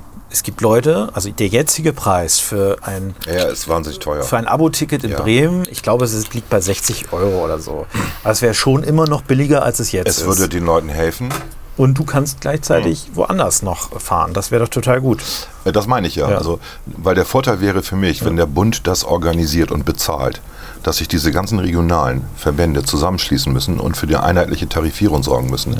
Also, dass es völlig egal ist, ob ich in Düsseldorf in eine Bahn einsteige oder in Bremen. Genau. Ich muss mich um nichts mehr kümmern, Genau. wenn ich so ein Ticket habe. Und das würde, glaube ich, massiv ähm, so die Einstiegshürden ähm, reduzieren. Also ich scheue mich auch in manchen Städten einfach davor, den ÖPNV zu benutzen, weil ich nicht weiß, wie wird denn das da Ja. abgerechnet. Ich kann ja nicht Ja, meine musst- EC-Karte reinschieben. Genau, du musst mich Apps jedes, machen. Ich muss mich jedes Mal über den Scheiß informieren, was mache ich hier gerade, sonst bin ich plötzlich ein Schwarzfahrer. Ich bin ja auch in Berlin einmal Bus gefahren, weil ich dachte, das, äh, das darf ich. Und dann stellt sich hinterher raus, das darf ich gar nicht. Du darfst keinen Bus und keine U-Bahn fahren. Genau. So, ganz toll. Danke. Und ähm, also das ist einfach, Ich glaube, dass das es für muss einfacher werden. Genau, für Wenn es viele- einfacher wird, wenn es einfacher wird, wird es auch häufiger benutzt werden. Genau, aber die, Deswegen, ja, da bin ich bei. Also das, deswegen, das muss, glaube ich, ein Ziel sein, Ja. äh, dass es einfacher wird. Es muss für mich gar nicht viel günstiger werden. Es darf ruhig ein bisschen günstiger werden. Ja. Aber ich, ich glaube, es geht um das einfacher werden. Und ich, ich habe jetzt nachgeguckt, für Bremen äh, zahle ich fürs Jahresabo 56 Euro. So, und wenn ich jetzt sagen würde, ich zahle f- 50 Euro und darf dafür sogar noch in Berlin fahren, Ja. wäre ich damit komplett einverstanden. ja, und das würde sich rechnen. Und äh, pass auf, wenn du noch 30 Euro raufschlägst, dann darfst du damit sogar Regionalbahn fahren. Und weißt du, was nämlich so ein Ticket kostet? Ich habe es letztens nachgeguckt zwischen Bremen, wenn du, es gibt ja Pendler, ne?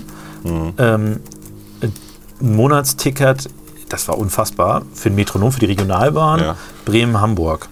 Ja, oder wenn du da auf dem Weg aussteigen willst. Ich habe das gesehen, es ist, äh, ich glaube, 200 Euro waren das ungefähr im Monat. So, wenn du dann, also das musst du überlegen, das zahlen die Leute ja jetzt schon, ne? Jetzt müssen wir mal gucken, ähm, wie können wir das entlasten. Damit entlasten wir ja in der Regel auch Arbeitnehmer, also Leute, die, die arbeiten. Ja, und auch die Ja. Arbeitgeber, die das mit, äh, mit bezahlen. Ne? Das machen ja auch viele Arbeitgeber. Ja, pass auf, von Rotenburg-Würme nach Bremen. Das ist so ein, äh, ich nenne das immer die Lehrerstrecke, weil ich, ich bin im, äh, auf dem Ratsgewand zur Schule gegangen, da haben dann äh, äh, haben viele Lehrer wohnen ja in Bremen und arbeiten in Niedersachsen. Äh, 188,90 Euro im Monat für eine Strecke, Fahrzeit im Express 20 Minuten, in der Regionalbahn 30 Minuten. Ja, und wenn du sowas runterkriegst, auf, äh, und wir machen übrigens interessanterweise eine Vergleichsrechnung mit dem Pkw, äh, die liegt hier bei 380 Euro, also 190, das Doppelte ungefähr. Aber wenn du jetzt, äh, also ne, deswegen, äh, du kannst ohne Probleme für diese Regionalbahn auch einen Ticken mehr nehmen. Ja. Äh, Und die Leute trotzdem noch entlasten. Also wenn du sagst, du hast ein Ticket, 100 Euro, du kannst alles benutzen außer den Fernverkehr, also außer ICE und Intercity. Da würde das für die allermeisten Pendler Ich glaube auch. immer noch eine Entlastung sein. Es soll eine Entlastung sein. Ja. Und wie gesagt, es muss einfach sein. Es muss so sein, dass wenn ich diese 100 Euro bezahlt habe, dass ich dann überall damit fahren kann. Genau. Dann Das- ist es okay. Es wird die Ko- Kosten trotzdem auch für die Finanzierung des ganzen Vorhabens massiv senken. Ja. Ne? Also das muss man halt auch mal sagen. Das muss man auch mal sehen, dass diese Ticketing-Systeme, ja, die kommunal in jedem, jeder Scheißstadt, äh, dass man die, wenn man die vereinheitlicht, spart man eine ganze Ja. Menge Geld. Ja? Genau, und ich, ich will nur mal, nur noch mal eine, eine Sache. Ne? Das muss, also ich habe ja jetzt gesagt, Rotenburg will wir nach Bremen. 188,90 Euro. Also hast du jetzt als, ähm, als Pendler, du kaufst ja die Monatskarte übers Jahr meistens, Ja. hast du drei Monate lang 180 Euro gespart. Das ist eine echte Entlastung, Ja, muss man mal sagen. absolut, Ne? ja. Und ich glaube, die Leute hätten es auch okay gefunden, wenn sie 100 Euro bezahlt hätten. Das wäre für die immer noch 90 Euro weniger, äh, 80 Euro weniger gewesen. Ne? Also deswegen, da muss man ein bisschen gucken. Ich glaube, da müssen wir auch ehrlich sein. Mobilität kostet was und Ja, wir ist was wert. Wir finanzieren ja auch, der Staat finanziert ja auch Mobilität. Das gehört Genau. ja mit zur Infrastruktur, die der Staat finanziert, ähm, aber halt nicht zu 100 Prozent finanziert. So, ne? Ja, Wenn ich eine genau. Autobahn baue, dann muss ich, ich mir trotzdem als Bürger ein Auto kaufen, um darauf fahren zu können. Ja, und zahlt trotzdem Oder Steuern allein, drauf. zahlt trotzdem Steuern und, Und so weiter. Fettsteuern, Genau, ne? ja. das ist auch nicht. Also das ist, ähm, das ist ja alles okay. Ne? Ähm, nochmal, also wenn wir immer noch von diesen 10 Milliarden reden, man würde es machen, wenn der Effekt nachweislich positiv ist, was CO2 angeht, was Mobilität geht, angeht, Klar. was weniger Staus auf den Straßen angeht und so weiter und so weiter. Und leider geben das die Zahlen aktuell nicht her. Nee, und das liegt an anderen Punkten. Und da bin ich auch tatsächlich dann eher bei Wissing und Co. Also wenn das Problem äh, im Angebot und im Komfort liegt, Ja. dann investiere ich doch lieber das Geld da rein, Ja. ohne es günstiger zu machen. Also aus meiner Sicht gibt es drei Sachen, die man machen muss. Das erste ist ähm, tatsächlich ein einheitliches, also ich, ich glaube, wir müssen über Tarife reden. Ja. Das ist echt bescheuert. Allein in Niedersachsen, du hast hier jetzt den VWN, Mhm. da, in Hamburg ist der HVV, dann gibt es irgendwie in Hannover einen eigenen Verbund, dann gibt es, also das ist alles irgendwie äh, Kraut, und Rüben, in anderen Bundesländern noch schlimmer. Ähm, in Bremen ist es ja wenigstens einheitlich, äh, Niedersachsen aber nicht. Äh, das ist das eine. Das zweite ist, attraktiver machen, auch auf dem Land. Ja. Und da reden wir tatsächlich über eher über Regionalbahnen und so weiter. Da reden wir über die Reaktivierung von, von Bahnhöfen. Bahnhöfen, höhere ja. Taktrate, Viel höhere kleinere Taktraten. Züge, kleinere äh, Busse eventuell dann. Ja, So, ne? Ja. genau. Das reden wir über Netzausbau, weil an vielen Strecken, also nimmst du die Strecke äh, Bremen-Stadt nach Bremerhaven, über Bremen-Nord quasi, da kannst du kaum, keine Taktverdichtung mehr machen. Das ist, da muss ein drittes Gleis hin. Äh, äh, dann haben wir, äh, äh, und dann haben wir eben das zweite, also das Angebot müssen wir verbessern. Das dritte ist, dass wir äh, über Komfort reden müssen. Das heißt, wir müssen über äh, Standards, ich will eine Steckdose in jedem verfickten Zug. Ganz ehrlich. Das ist doch Wir absurd. müssen dieses äh, Wort noch ich schon- rauspiepen. Ja, habe ich schon wieder. Aber es ist im Fernverkehr Gott sei Dank jetzt selbstverständlich, aber die Leute sind halt mit ihren Devices unterwegs. Ich habe mal gelesen, es kostet im Jahr 1,20 Euro sein Handy zu laden. Das werden wir doch als Gesellschaft schon noch hinkriegen, wenn da jemand 20 Minuten sein Handy reinstöpselt. Das kostet wirklich Strom. Ja, aber ich wollte gerade in bestimmten ähm, Regionen hast du dann Messerstechereien, weil der Handyanschluss belegt ist, wenn du zu weniger Dann machst du einen mehr. Also Ja, genau, das ist so. Das das, ist also ich meine, wir haben es doch jetzt immerhin. Bist du mal in Amsterdam gewesen, dass an jeder verkackten Lampe irgendwie ähm, in der Öffentlichkeit ist so ein USB-Anschluss. Wir haben Handy laden wir haben kannst. es doch jetzt hingekriegt, dass in vielen Regionalverkehrszügen, weil die ausgeschrieben werden, Mhm. WLAN ist. So, das finde ich gut. So, aber jetzt bitte als nächsten Schritt mach in den Ausschreibungen überall eine Steckdose hin und äh, WLAN sowieso, ähm, weil das ist schon praktisch, wenn man mit dem Laptop unterwegs ist. Ne, muss man keinen Hotspot machen. Du redest jetzt von der richtigen Steckdose für, äh, oder redest du von einer USB-Steckdose? Also äh, es kann auch eine USB-C-Steckdose Ja, sein, ja. aber ich hätte also ich würde, glaube ich, bevorzugen, dass es die richtige Steckdose wäre, wie im Fernverkehr auch. Dann hast du deinen Adapter immer dabei und fertig und kannst dann alles anschließen. Also von mir aus geht auch eine USB-C-Steckdose, ja, ähm, das wäre auch in Ordnung. Es muss halt einheitlich sein. Mhm. Ähm, aber äh, im besten ist einfach eine Standardsteckdose, die ist halt normiert. Ja gut, die USB-C wird ja auch, ist quasi jetzt auch normiert, weil ja die EU sagt, Ja, äh, gibt, da keine, gibt da keine Änderungen Kann mehr. in 20 Jahren USB-D sein. Aber der Anschluss ist derselbe, darum geht es ja. Der Anschluss wird ja nicht mehr geändert. Das, die, die das sagst du jetzt, da Ja, Entschuldigung, das ist das, ist das EU-Gesetz, ne, wo die ja sagen, ähm, Das wird jetzt genormt, damit nicht jeder drei verschiedene Adapter braucht für seine drei verschiedenen Devices von drei verschiedenen Herstellern. Ja, aber wenn, sagen wir mal, in 20 Jahren haben wir jetzt, reden wir nicht mehr über Terabytes, sondern über Petabytes, die übertragen werden. Und dann gibt einfach die Technik das nicht mehr her. Nein, die Anschlussart, Ja, also von der, von, der, von der Bauart, wird dieselbe sein müssen und darüber werden dann höhere Datenraten übertragen werden. ja, aber wenn, das muss doch nicht heißen, dass es auch in 20 Jahren funktioniert. Tja, so hat das jetzt aber die EU geregelt. Da Also- muss man das wieder ändern, ne? Ich sag mal so, ich, ich glaube, wir wollen ja Das war da. ja auch Schwachsinn. Wir wollen war da ja, ja- darauf wollte ich ja hinaus, dass Ja. das Schwachsinn ist. Du kannst als Natürlich EU, ist das Schwachsinn. Du kannst als EU nicht technologische Standards einfrieren. Ähm, aus, aus, das war ja auch aus Klimaschutzgründen im Endeffekt, ne? Ähm, wo ich dann auch so denke, ja, aber so geht das nicht. So funktioniert Technologie nicht, so funktioniert Innovation nicht. Wird schwierig. Gut, aber eigentlich wollten wir ja. Ich wollte nur noch sagen, Ja. äh, wir wollen ja an so einer Steckdose nicht Daten austauschen, wir wollen Energie. Ja. Und Energie für Energie gibt es einen seit mehreren Jahrzehnten in Deutschland normierten Standard, der wahrscheinlich auch nicht geändert wird. Das ist diese sogenannte Steckdose. Die ist in jedem Land der Welt Etwas nein, unterschiedlich. Nein, nicht, nicht in jedem, aber in vielen Ländern auch noch unterschiedlich. Ja. Aber in Deutschland ist die einheitlich und lass uns doch einfach das nehmen als Standard und fertig aus. ja. Flugzeuge kriegen das ja auch hin, die machen dann sogar Multisteckdosen, also für verschiedene Dinge, aber äh, das gehört doch einfach dazu. Rant over. ja, eigentlich wollten wir über die Steuerprogression reden. Steuerprogression, ja, finde ich, also das finde ich. Also, Lindner hat jetzt einen Vorschlag genau, gemacht und äh, sofort haben SPD und Grüne darauf eingeschlagen. Was ich mal faszinierend finde, weil ja immer gesagt wird, wir würden jetzt die großen Verhinderer sein, also von den Linken halt, die FDP verhindert immer alles. Naja, jetzt gibt es ja halt äh, eine Anpassung äh, wegen, der, wegen der Progression, wegen der Inflation. Das ist ja auch nichts Neues, das hat jetzt nicht Lindner erfunden, sondern das ist eigentlich gängig. gängig Wird regelmäßig gemacht. Man passt das regelmäßig Hat an. Olaf Scholz als Finanzminister auch schon mal gemacht. ja, man passt einfach, äh, das ist keine, ähm, das ist eine Nicht-Steuererhöhung sozusagen. Ne? Und daraus wird jetzt so eine Sozialneiddebatte gemacht. Ähm, wobei man dazu sagen muss, ähm, dass Lindner halt im Endeffekt das, äh, was wir als, äh, ja, als Mittelstandsbauch ähm, betrachten, nach rechts verschoben hat. Das heißt, es gibt höhere Freibeträge für die Leute. Ähm, die haben am Ende netto mehr über, als sie im letzten Jahr hatten oder in diesem Jahr noch haben. So. Und ähm, was er auch gemacht hat, was ein bisschen kritischer ist, glaube ich, er hat ähm, die Reichen, also die mit den Spitzenverdienern, hat er prozentual nicht so weit nach rechts verschoben, sondern da ist gar nichts passiert. Bei dem, bei dem reichen Steuersatz, also ist nichts. Genau, ist nix Beim passiert. Spitzensteuersatz Gott sei Dank schon, Ja. weil das, der Da- ist ja da- eklatant niedrig. Ja, und da gibt's halt und, und da gibt's halt auch ein entsprechendes Urteil aus Karlsruhe.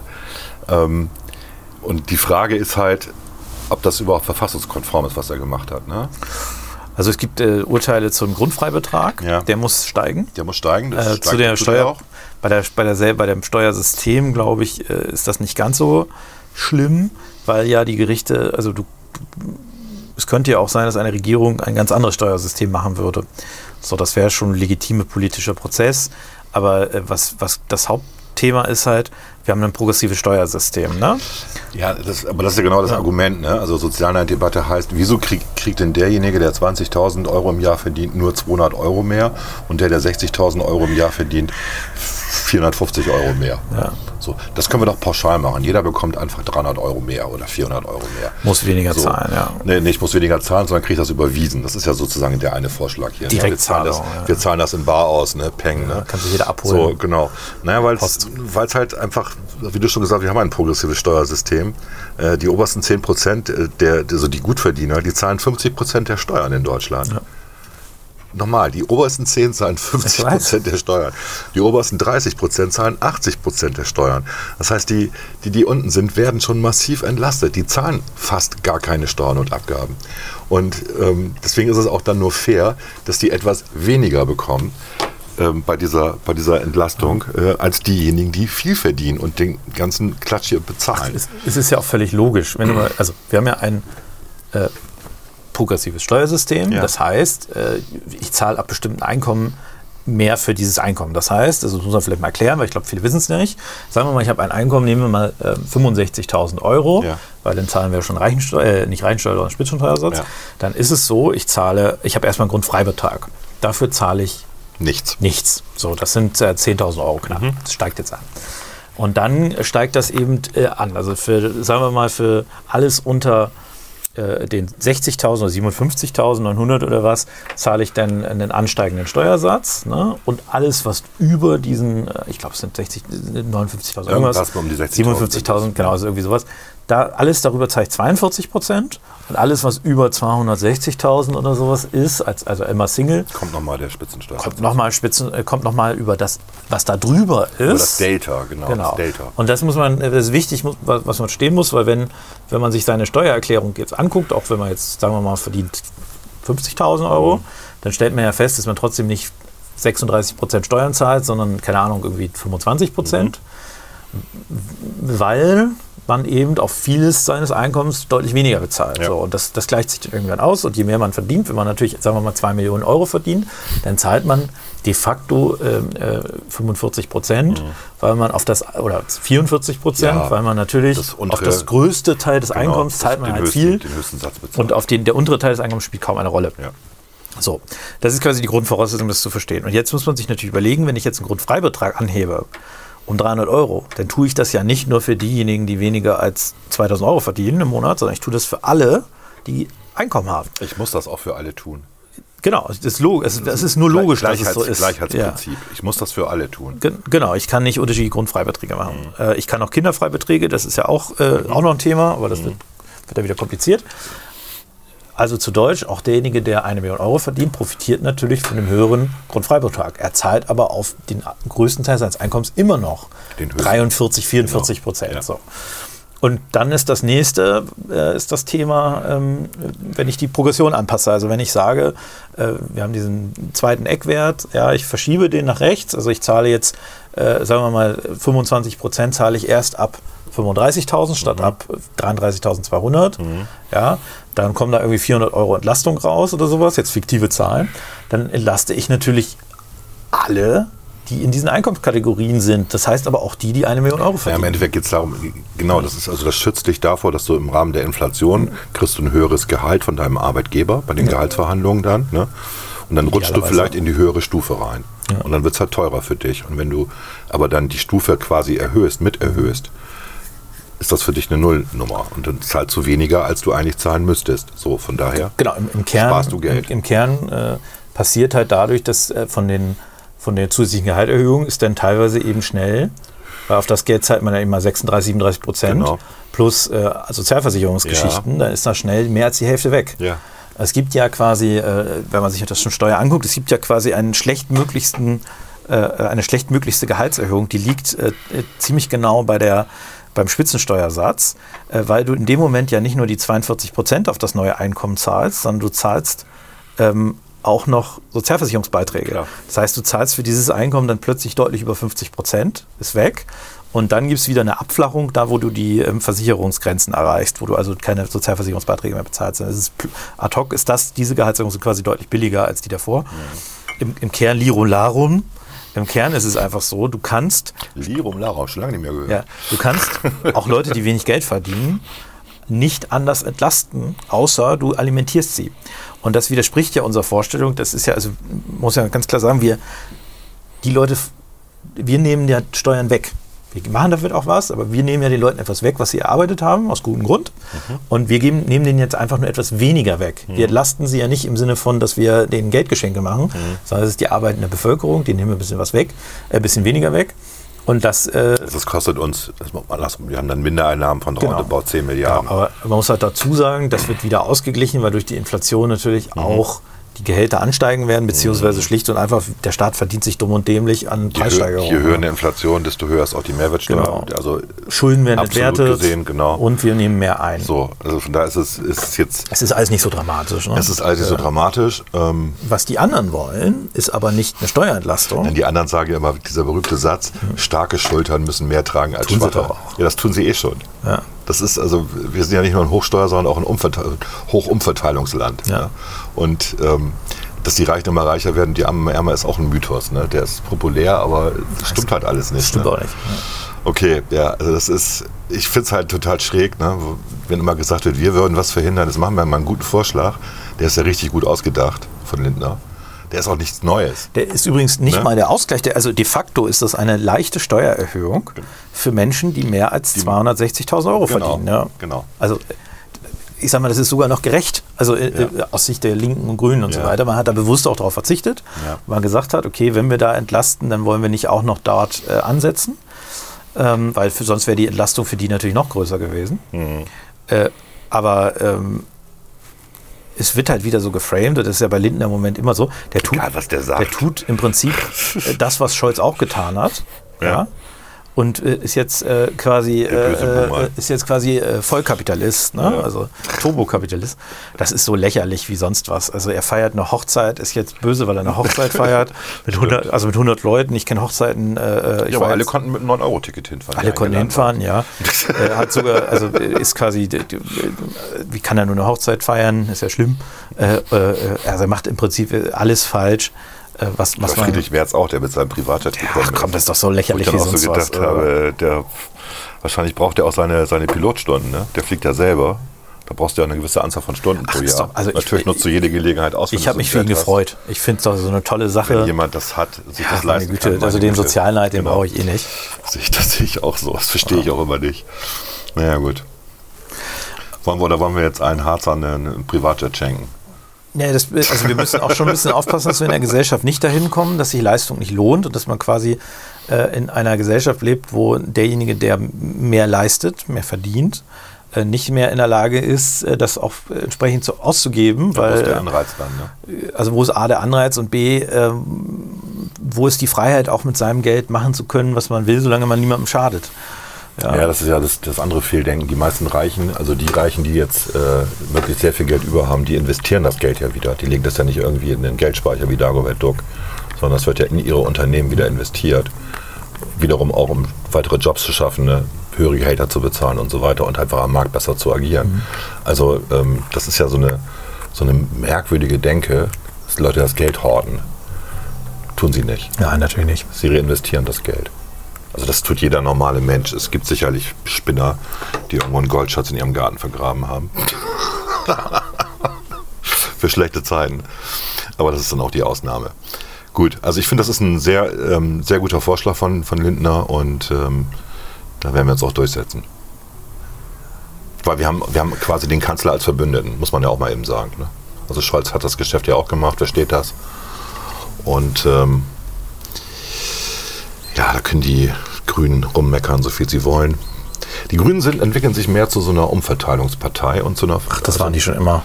Ja, aber es wird jetzt noch offensichtlicher, finde ich. Ne? Zum Teil linker als die Linken. Das finde ich schon ein bisschen merkwürdig, dafür, dass sie ja so bürgerlich sein sollen. Sie haben diese bürgerlichen Aushängeschilder wie Baerbock und Habeck. Und ähm, es sind viele dabei, die, die träumen immer noch, sehr naiv. Es ist halt im Kern eine linke Partei. Äh, und äh, es ist natürlich jetzt eine, die sich, also die wissen ja, dass wir deren Schwachsinn aufhalten. Und deswegen fordern sie keinen Schwach, also fordern sie halt Schwachsinn. Wenn sie jetzt alleine regieren würden mit der SPD, äh, dann würden sie auch weniger Schwachsinn fordern, weil sie wüssten, dann müssen sie den Scheiß ja auch umsetzen. Also ich, ich nehme jetzt auch mal diese Übergewinnsteuer, die, die, von der SPD propagiert wird. Gott, ja. Die wissen, dass sie das nicht umsetzen können. Scholz weiß das, äh, äh, Ricarda Lang wird das auch Scholz wissen. fordert das ja auch gar nicht, zum Beispiel. Schau vor das nicht. Also alle, die ein bisschen Grips haben, wissen das. Aber es ist natürlich toll für die öffentliche Debatte, weil sie genau wissen, wir als FDP werden sagen Nein. Können sie es halt fordern und sich damit als sozial gerieren, äh, weil sie darauf verlassen können, dass wir den Scheiß nicht umsetzen. Also das ist ja auch äh, Freiheit für die. Ne? Also wenn sie, in der, wenn sie uns nicht in der Regierung hätten, würden sie so einen Mist gar nicht fordern, weil dann gut, also wird ja rauskommen, dass sie es nicht umsetzen Im. Endeffekt führt es dazu, dass Opposition in der Regierung gemacht wird von denen.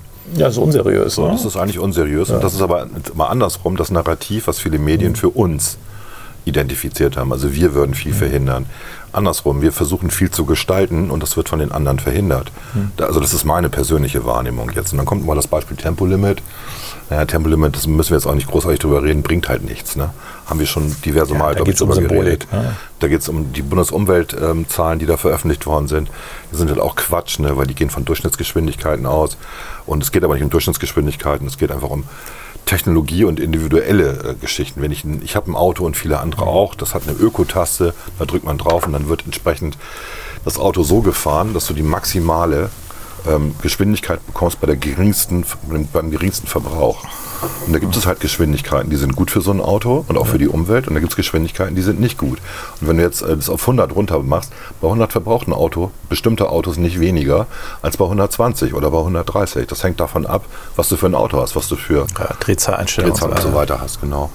Und, ähm, äh, und außerdem nochmal, wenn ich nachts um zwei auf der Autobahn bin, dann möchte ich nicht 100 fahren müssen. Also ich nicht. Nö, ich auch nicht. Und der Preis regelt es ja auch. Ich meine, wenn Benzin teuer ist, dann Genau. äh, fährt man halt nicht mehr so und, du, schnell. und du zahlst einfach mehr. Also wenn du so ein Idiot bist und 220 auf der Autobahn fährst, das ist de- deine persönliche Freiheit, dein persönliches Risiko. Wir haben auch über Risiken vorhin geredet. Mhm. Musst dir auch des Risikos bewusst sein, was du damit machst. Und natürlich, es kostet dich mehr Geld und du zahlst dadurch auch viel mehr CO2-Abgabe, weil ja auf jedem Liter Benzin, auf jedem Liter Diesel ist eine CO2-Abgabe. ja. Also das Das kostet schon, dich einfach das Doppelte. Das ist ja alles schon geregelt, 120 genau. fährst. Das Genau. kostet dich das Doppelte. Genau. Deswegen machen sie auch nicht so viele. Es Nö. ist deswegen auch kein echtes Problem. Nö.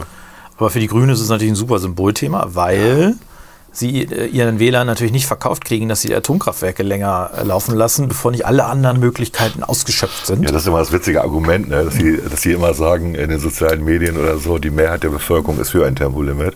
Und jetzt hast du Umfragen, wo dann drin steht, die Mehrheit der Bevölkerung ist auch für die Verlängerung Ja, der. Kernkraftwerke. Tja, Tja, was denn nun? Richten wir uns nach der Mehrheit der Bevölkerung, ja? also genau, wenn ihr das so konsequent macht, dann bitte. Also Mhm. dann macht das aber bitte auch. Ne? Also ähm, deswegen finde ich es immer schwierig, so zu argumentieren. Ja. Ich glaube, bei der Atomkraft ist es ja auch noch was anderes. Da geht es ja auch Sag grundsätzlich bitte Kernkraft. äh, bei der Kernkraft. Atomkraft ist das negativ äh, Ich finde beides positiv. Bei, Kern, okay. bei der Kernkraft geht es ja um, äh, das ist ja eine Hoch, ist tatsächlich eine Risikotechnologie, ist keine Hochrisikotechnologie, es ist aber eine Risikotechnologie. Wie Wasserkraftwerke übrigens auch. Genau, aber Die der, meisten Todesopfer pro erzeugter Megawatt. genau, also der, nur die, der potenzielle Schaden, wenn mal was schief geht, ist natürlich da, das kann man nicht wegdiskutieren. Ähm, aber da geht es ja viel stärker auch darum, wie ist das gesellschaftlich akzeptiert. Also ich finde bei der Frage, ob man äh, 190 auf der Autobahn fahren kann, ist, sehe ich das eher als individuelles Ding, weil das muss jeder für sich selber entscheiden. Äh, weil die, der, die Auswirkung auf andere ist wirklich gering. Es stirbt fast niemand auf der deutschen Autobahn. Das ist ja das Erstaunliche, ne? dass, Wegen- obwohl wir kein Tempolimit Ja. haben, wir die geringsten Unfallzahlen haben. mit die geringsten. Also wir sind Genau. sehr gut, stehen wir da Ja. im Vergleich zu anderen Ländern. Wir stehen nicht am besten da, aber wir stehen gut da.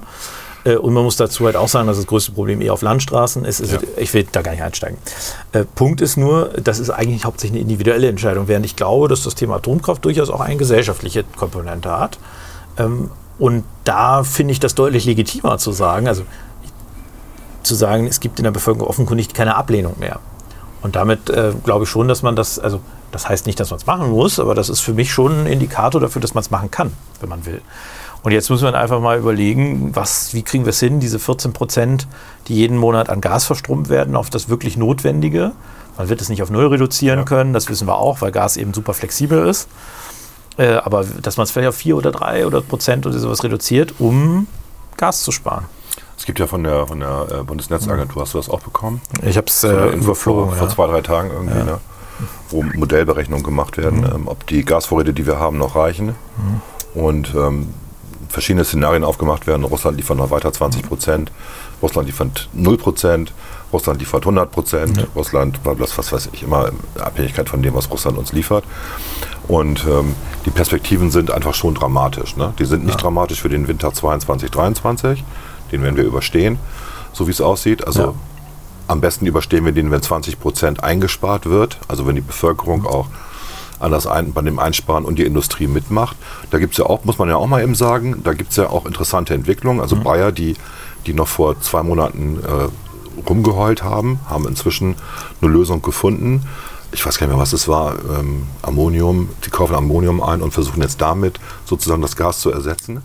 Ähm, da, also da wird jetzt viel Kreativität irgendwie sichtbar. das Ne? ist Marktwirtschaft. So, das ist Marktwirtschaft, Ja. das ist ja auch gut so. Ja. Ähm, Von und das Kosten heißt, steigen. das führt heißt, genau, ja. das heißt, die werden, die werden weiterhin produzieren können und ich weiß nicht, wie viel, wie viel Beschäftigte Bayer hat, aber es sind eine Menge.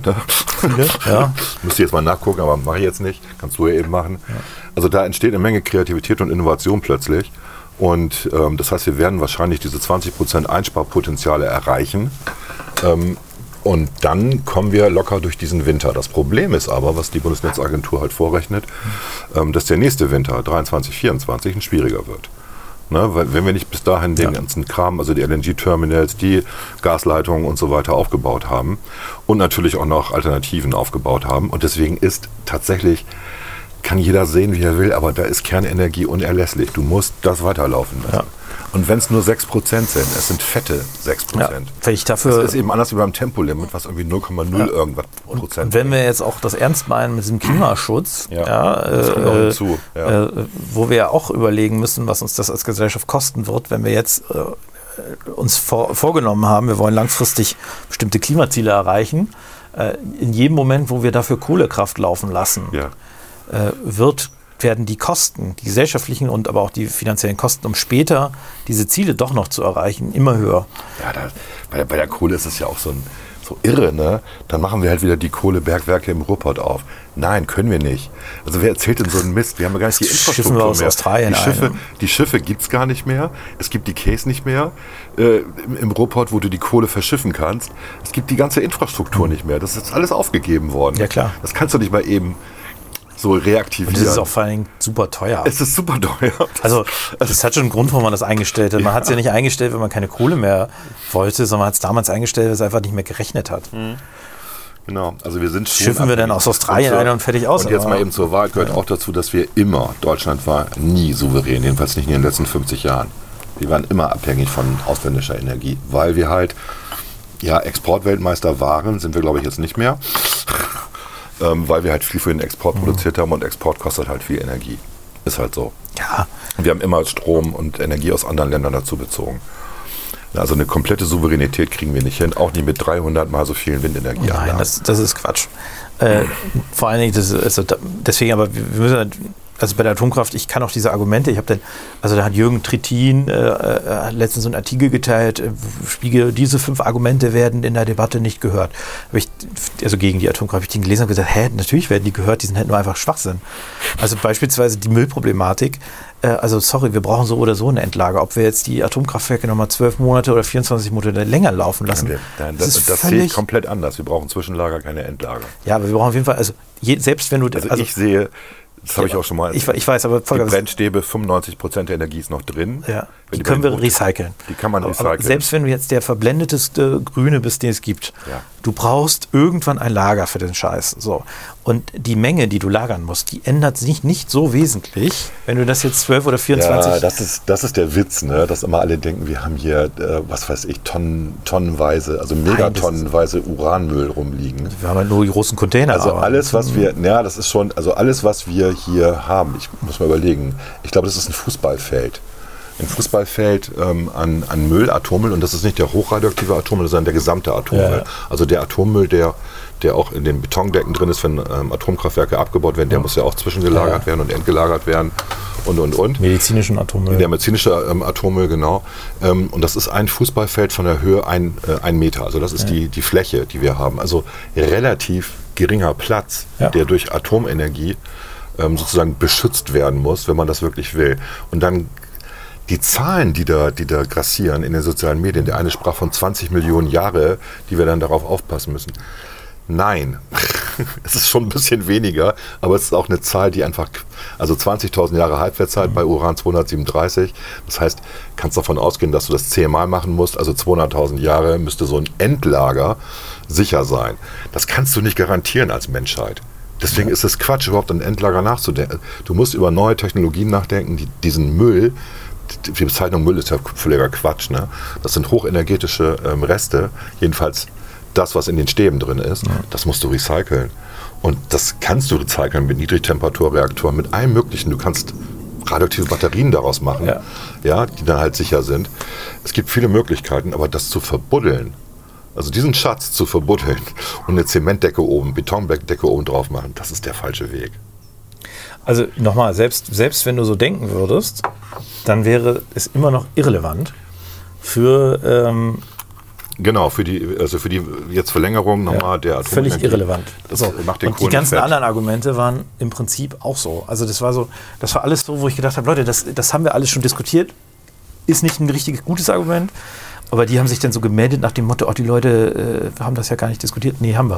Wir sind halt zum anderen Ergebnis gekommen als ihr.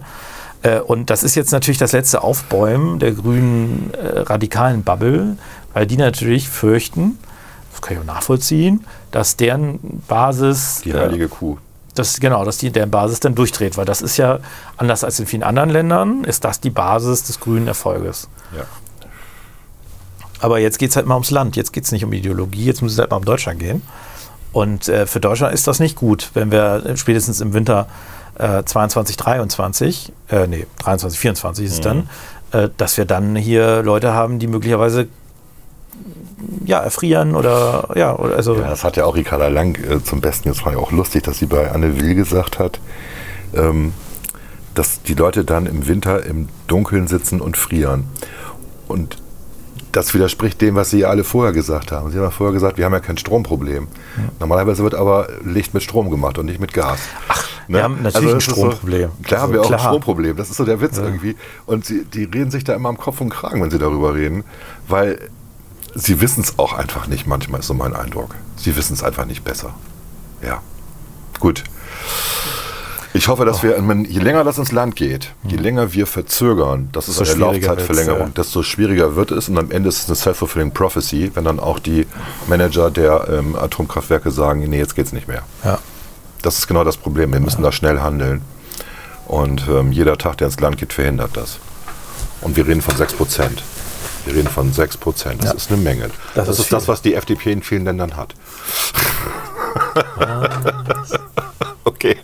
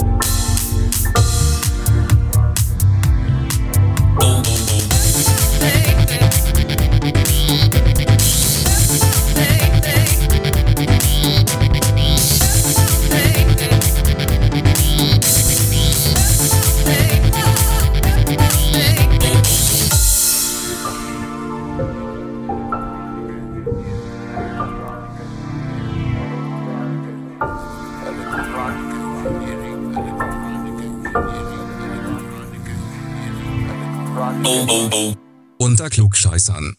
Verschiedenes. Verschiedenes haben wir Auf das jeder genannt. guten Einladung irgendeiner Parteiveranstaltung. Versch drauf. Stimmt, am Ende steht immer Verschiedenes. Gibt's noch Verschiedenes? Und nach drei Stunden Debatte hat keiner mehr Lust, was zu sagen. Ja, na, es gibt aber trotzdem meistens noch mal was. Ja, es gibt meistens was. Das stimmt schon. Ähm, ja, sag. Hast du was unter. Du hast doch gesagt, achso, soll ich über, über Nina Schenk reden? Ich- äh, ich- Nena Schenk. Nena Schenk? Ich kann, ich kann. Ja, erzähl mal über Nena Schenk. Ich war gestern Abend äh, nach Wanderung bei, einer Veranstaltung äh, mit Nena Schenk. Nena Schenk ist diejenige, die ähm, dieses Viertel nach acht Format bei Bild TV macht, was ja inzwischen auf Viertel nach elf ver- verschoben worden ist, also 23.15 Uhr, ähm, weil sie festgestellt haben, dass um Viertel nach acht die Leute ähm, Talkshows, wo es ja gar keine Talkshow ist, ähm, nicht so gerne sehen, sondern erst später. Das ist, glaube ich, der Markus-Lanz-Effekt. Ne? Läuft ja auch immer erst um 23 Uhr oder so. Leute gucken sich sowas lieber spät an. Um Viertel nach acht ist Spielfilmzeit. Und deswegen, kann haben, deswegen ja. haben sie das geändert. Sie haben aber parallel, also wenn sie es live aufzeichnen, äh, wird es im Stream bei Bild um, ich glaube um 9, zeichnen sie es Mhm. auch, 9.15 Uhr oder sowas, 9 Uhr. Nee, 20.15 Uhr als YouTube-Livestream. Ja, 20.15 Uhr, genau. Also du kannst es bei YouTube äh, live gucken, genau. Und äh, im Fernsehen, bei Bild TV läuft es dann halt erst um 23.15 Uhr. So, und ursprünglich war es mal geplant, dass sie es montags bis freitags machen. Das haben sie aber auch reduziert. Ich meine, es ist Dienstag bis Donnerstag jetzt, ne? Dreimal die Woche. Ja. Äh, ja. ja. Und das Format ist halt ein bisschen, das erinnert einen so ein bisschen an diese amerikanischen Formate. ja, von Fox, The Five. Absolut, ne, wo da fünf Leute sitzen ähm, und ähm, sie darüber debattieren. Aber worüber debattieren sie? Es ist eben nicht so, dass die Moderatorin oder der Moderator Themen mitbringt, sondern die Gäste bringen die Themen mit. Und ähm, jeder Gast hat, äh, hat eine Vorstellungszeit von zwei, drei Minuten, sein Thema vorzustellen und dann wird darüber debattiert. Und das ist tatsächlich lustig und interessant. Ne? Also, und was sie anders machen als bei, ich sag mal hier Anne Will, Maischberger, wie sie alle heißen, das ist ja immer so, wenn man das mal beobachtet, ähm, mit den öffentlich-rechtlichen, aber auch bei vielen anderen ist es halt so, dass immer das Verhältnis der Gäste ungefähr 3 zu 1 ist. Also wenn du vier Gäste hast, dann hast du einen, der eine bestimmte Meinung hat und drei, die genau die entgegengesetzte Meinung haben, damit so ein bisschen polarisiert wird. Es ist aber nicht fair. Also es sind nicht Ja. zwei da gegen zwei, sondern es ist immer eins gegen drei. Meistens sind die Mod- Moderatoren auch noch auf der Seite der Mehrheit, ist auch ganz interessant.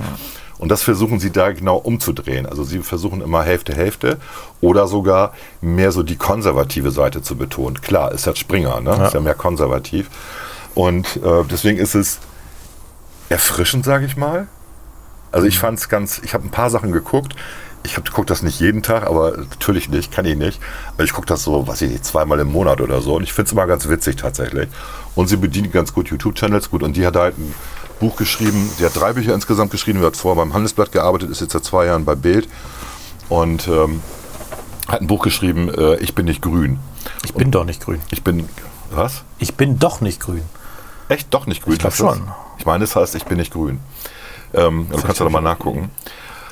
Und sie hat ein bisschen aus dem Buch referiert, wo es halt auch darum ging, ähm, ja, dass gerade im Medienbereich, und da, unabhängig von öffentlich-rechtlich oder privat, die Journalisten in der Mehrzahl grün sind. Grün und links. Du hast sind. recht, ich bin nicht grün. Ja, ich bin nicht grün, genau. Und ähm, das begründet sie ganz gut. Also es geht um diese Aufsteigermentalität von Journalisten und auch um dieses evangelistische, dass Journalisten halt nicht mehr Fakten berichten, ne, sondern auch immer das mit Meinung garnieren, ne, ihre eigene Meinung halt mit reinschreiben. Und sie sagt aber, dass das keine böse Absicht ist der Journalisten und der Journalistinnen, sondern ähm, dass es damit zusammenhängt, äh, dass der Konsument das auch erwartet. Also das kann man ja dank Internet inzwischen feststellen mit den Online-Medien, dass die Sachen am meisten geklickt werden und äh, gelesen werden, die auch eine Meinung beinhalten. Also der, der Konsument möchte selber sein Gehirn nicht anstrengen, sondern erwartet von Journalisten und Journalistinnen, dass sie ihm eine Meinung präsentieren. Das fand ich eine interessante Schlussfolgerung, ja. Ähm, und wenn du nur Fakten bringst, dann interessiert das keinen. Ich habe es äh, heute, ähm, also das ist interessant. Ich fand auch, äh, das ist ja auch mal so ein bisschen die Frage des Framings. Ne? Also welche Richtung wird ein Issue, würde der Engländer sagen, Issue der Amerikaner, wird eine Sache geframed. Ich habe heute witzigerweise, zu, heute habe ich es gesehen, das war glaube ich beim Spiegel, oder doch müsste beim Spiegel gewesen sein. Mal gucken, ob ich es finde. Aber was einem schon auffällt, ist natürlich, dass es gibt eine vorherrschende Meinung Ja, klar. Journalismus. Absolut. Und ich glaube, das Problem ist halt, es, es wäre ja kein Thema, wenn, wenn Meinungen ausgewogen sind und ich nehme da vor allem, also ich, ich nehme da den öffentlich-rechtlichen Rundfunk in die Pflicht, der muss ausgewogen berichten. Alle anderen können ja machen, was sie wollen. Wenn halt jemand die Taz kauft, dann. Ja, aber dann sagt er nicht, da haben wir schon mal drüber, dann darf auf der Zeitung nicht oben drüber stehen, ähm, parteiübergreifend. Ach, das mir, das ist mir doch Oder unparteilich Das oder so. merkst du doch als Leser. Ja, aber dann sollte da schon stehen, ich bin eher links oder ich bin eher rechts. Ach, das können die, das merkt der Leser ja schon. Okay. Also das finde ich völlig in Ordnung, wenn, also es gibt ja ein paar Parteizeitungen, also äh, die sollten es dann tatsächlich, also die Frankfurter Rundschau sollte schon drüber schreiben, dass es die der SPD gehört. Äh, und äh, die, das Neue Deutschland ist halt das Parteiorgan der SE, die Linke. Ähm, aber das ist ja, ähm, wie soll ich sagen, das finde ich okay. Aber ich, ich glaube, das Problem entsteht nicht in der Privatpresse, wo Konsumenten entscheiden. Das Problem entsteht im öffentlich-rechtlichen Rundfunk. Wir wissen ja, 90 Prozent der Volontäre rot-rot-grün. Äh, das, die Zahl war noch höher. 95 oder so. Ja, also es ist riesig. Ne? Also es war auf jeden Fall. Äh, äh, das ist die aktuellste Erhebung, 2020 meine ich. Ne? Und die davor, 2005, als es noch keine AfD gab, da, auch da war ja schon absolute Mehrheit für Grün. Ne? Ähm, seitdem gab es keine Erhebung mehr. Ähm, aber klar, also das sagt sie ja auch. Ne? Sie sagt auch beim Handelsblatt, wo man eher denkt, das ist so ein konservatives ähm, Ding, auch da sind natürlich ganz viele Grüne, selbst bei der Welt, selbst bei der Bild. Das ist halt so. ja, ja, das ist halt ein Job, der zieht eher. Und also was sie bemängelt ist, also das, was sozusagen, jetzt mal historisch gesehen, ne? ähm, als ähm, die, die Tagesschau ähm, dann später die Tagesthemen gebracht hat. Da gab es ja dann in den Tagesthemen, also in der sozusagen verlängerten Version der Tagesschau, wo man sich drei Themen ausguckt und die, über diese drei Themen dann intensiv berichtet, da wurde ja der Kommentar eingeführt. Da gab es dann irgendeinen WDR-Redakteur oder einen vom NDR oder sowas, der einen Kommentar dazu machen wollte. In einem Nachrichtenmagazin. Und das war ähm, sozusagen, ja, wir reden ja immer so schön von, von, von Paradigmenwechsel oder Zeitenwende. Das war eine Zeitenwende im öffentlich-rechtlichen Rundfunk. Und der damalige RTL-Chef hat gesagt, wie, wie kann das angehen? Wie könnt ihr das machen? Ja. Das ist eine, also Nachrichten werden objektiv, über die wird objektiv berichtet. Da hat ein Kommentar nichts zu suchen. Und RTL hat das auch dann, ich glaube, 20 Jahre nicht gemacht. Inzwischen machen sie auch Kommentare. Ja? Aber sehr selten. Also weil sie, genau, auch sehr, sehr selten immer nur zu herausragenden Dingen, weil sie gesagt haben, das verfälscht eigentlich den Journalismus. Und das ist sozusagen auch ihr Credo, dass sie sagt, man muss das deutlich trennen.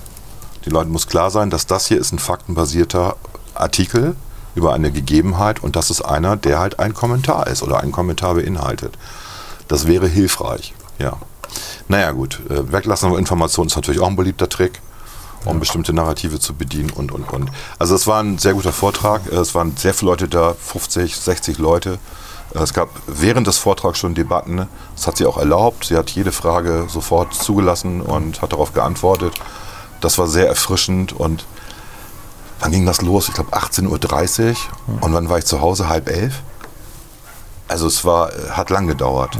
Ja. Sie war zum ersten Mal in Bremen. Es gab wohl vorher noch eine kleine Stadtführung äh, für sie und sie war ganz begeistert von Bremen. Na gut, das würde ich auch sagen, wenn ich ja, Vortragender klar. bin. Aber klar, wenn sie sich nur die Innenstadt angeguckt hat, ja, das ist ja auch ganz nett. Ne? Also war, ähm, war tatsächlich, war toll, hat mir Spaß gemacht, ja. Ja. Den, und da hat sie, sie wurde natürlich auch für Julian Reichelt angesprochen. Ne? Das war auch interessant, was sie da gesagt hat. Ähm, sie hält ihn für ein Genie und momentan driftet er aber ein bisschen ab. Er hat jetzt ja einen neuen YouTube-Channel. Ja, Ne? Achtung, Reichelt. Achtung Reichelt, wo er tatsächlich sehr populistisch in der rechten Ecke fischt. Und das findet sie auch nicht mehr gut. Ne? Äh, Aber sie sagt, sie kann das auch verstehen, dass er jetzt so überreagiert. Ja. ja. Naja. Ich, also ich, ich, ich habe es jetzt leider nicht mehr gefunden, aber ich, das ist das, was mich im Moment ein bisschen ärgert, ähm, weil viele Leute ja Nachrichten über die sozialen Medien ähm, äh, konsumieren, zum Beispiel Genau. auf Facebook, glaube ich. Ja. Äh, ist das mit am häufigsten der Fall. Und dann hast du ja Journalisten, die schreiben einen Artikel, die sind ja schon teilweise schlimm genug. Und dann kommen die Social Media Redakteure, Mhm. Ja. die noch schlimmer sind. und dann ist der Artikel, also die Hauptaussage des Artikels war irgendwie, ich glaube, ich weiß gar nicht, ob das der, der Lungenfacharzt da war, aber äh, irgendwie die Hauptaussage des Artikels war, äh, das stand auch dann drunter ne, in der Überschrift, äh, Didede sieht das neue Infektionskonzept kritisch. Und als, äh, als Social Media Heinis haben dann hingeschrieben, der äh, Vorsitzende des da da da da widerspricht ihm.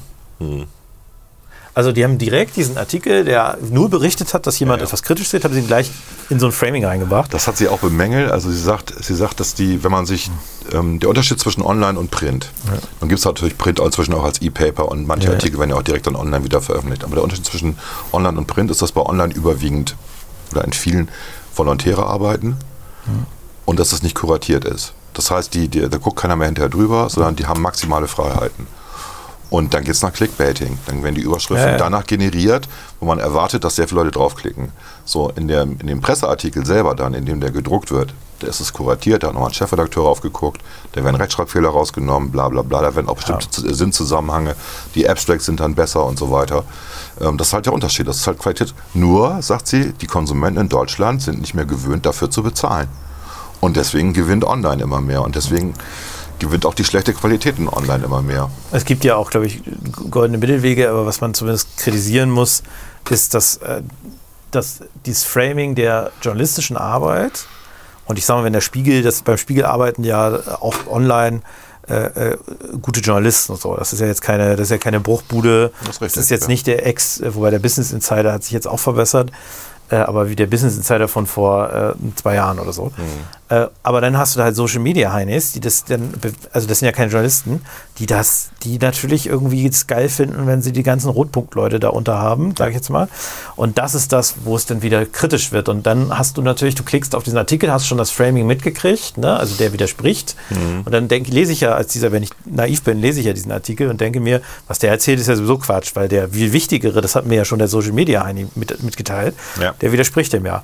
Und das macht es so gefährlich, äh, wie, wie Journalismus in diesen Social Media äh, Sachen, wie der da verbreitet wird. Ne? Da würde ich mir eigentlich erwarten, ich meine, gut, das ist auch Privatpresse, das akzeptiere ich, ne? beim Spiegel akzeptiere ich das, ähm, dass das sorgfältiger ist, aber im öffentlich-rechtlichen Rundfunk akzeptiere ich das nicht. Ja, das ist richtig.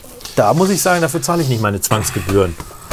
Dass da Ja, Müll rauskommt. Und jetzt, sind doch sag, jetzt, musst du, jetzt musst du noch Hashtag müsste noch Staatsfunk sagen, Staatsfunk sagen und schon jetzt- bist du bei den Rechten. Genau, so Staatsfunk geht würde das. ich ja nicht sagen, aber es, äh, es sind halt Zwangsgebühren. Wenn ich zahle die nicht freiwillig. Hätte ich eine Auswahl, würde ich sie nicht zahlen. Ja, vielleicht sagen die Leute sich auch, Mensch, wenn ich schon 19 Euro bezahle im Monat, damit ich informiert werde, warum soll ich dann noch Zeitungen kaufen?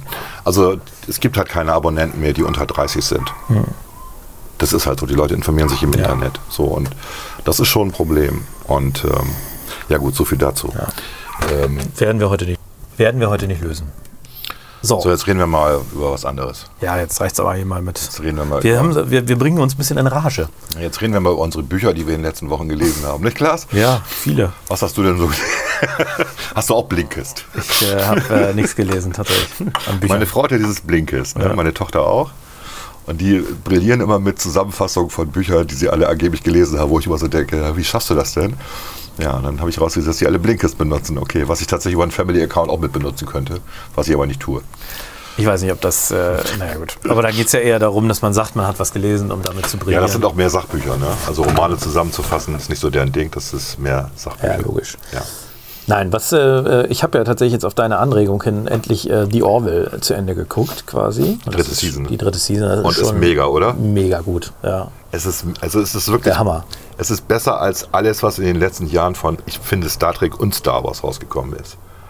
Ja, Ja. Star Wars war auch, wobei bei Star Wars gab es ja mit The Mandalorian. Mandalorian und war so, die, war die Ausnahme von der Regel. Ausnahme, ja. ja. Und ja, Boba Fett war auch noch ganz gut, aber der Rest war jetzt auch echt so Wiederholung.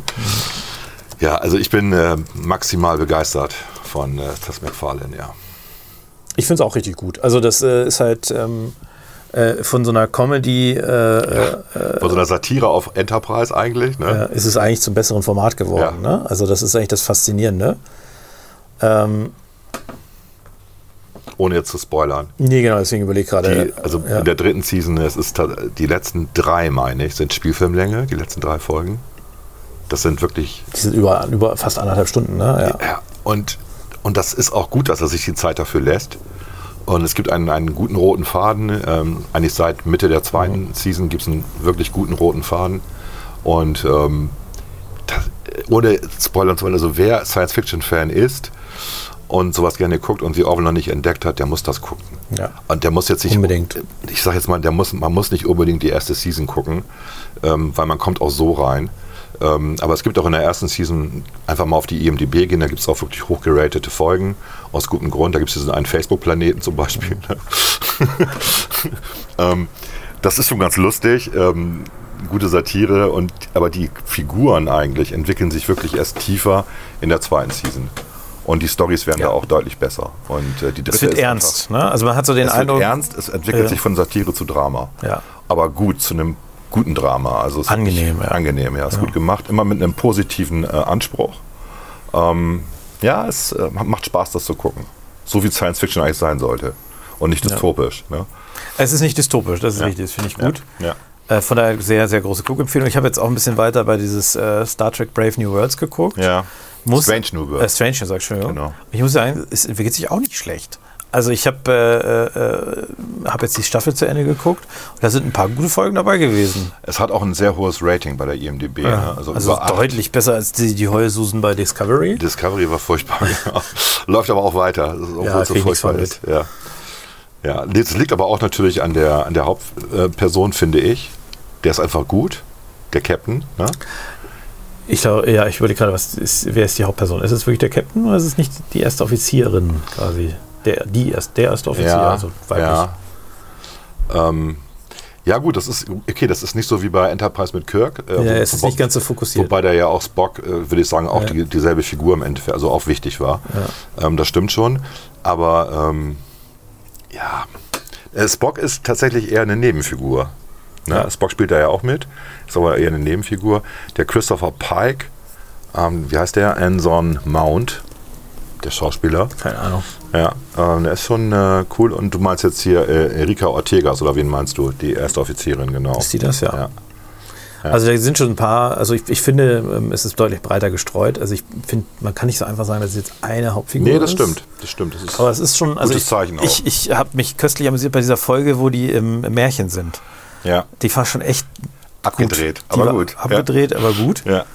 irgendwie. Äh, und Und es sind eigentlich in sich abgeschlossene Folgen. Also so wie er Ja. auch früher mal Star Trek ja, war. mit, mit so ganz wenigen übergreifenden Genau. Handlungssträngen. Ne? Genau. Ich, ich finde halt, das ist auch ein bisschen der Unterschied äh, zu Discovery, weil mein Problem mit Discovery war, dass ich niemanden so richtig gemocht habe.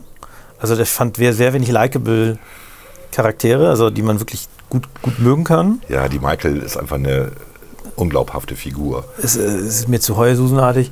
Und auch alle anderen. Also ich, ich meine, äh, ich finde die alle nicht, ich kann mit denen allen nichts anfangen irgendwie. Doch, ich, würd- fand die, ich fand die, die ähm, etwas äh, korpulentere, blonde, ähm, was ist denn das? Äh, Newbie, die dann ja aufgestiegen ist. Du meinst die Kadett. Ja. ja, ja äh, die fand ich von der Figur. Her interessant, von der Entwicklung her, Ja. weil die ja so am Anfang sehr schüchtern Aber und die ist auch völlig so. überzeichnet gewesen. Aber am Ende war sie dann völlig überzeichnet, als sie dann diesen Deal mit, ich, ich will jetzt keine, Ja. kann es nicht spoilern, aber ähm, die fand ich hat eine gute Entwicklung gemacht. Aber die ganze Geschichte bei Discovery, also dieser Zeitsprung, absurd.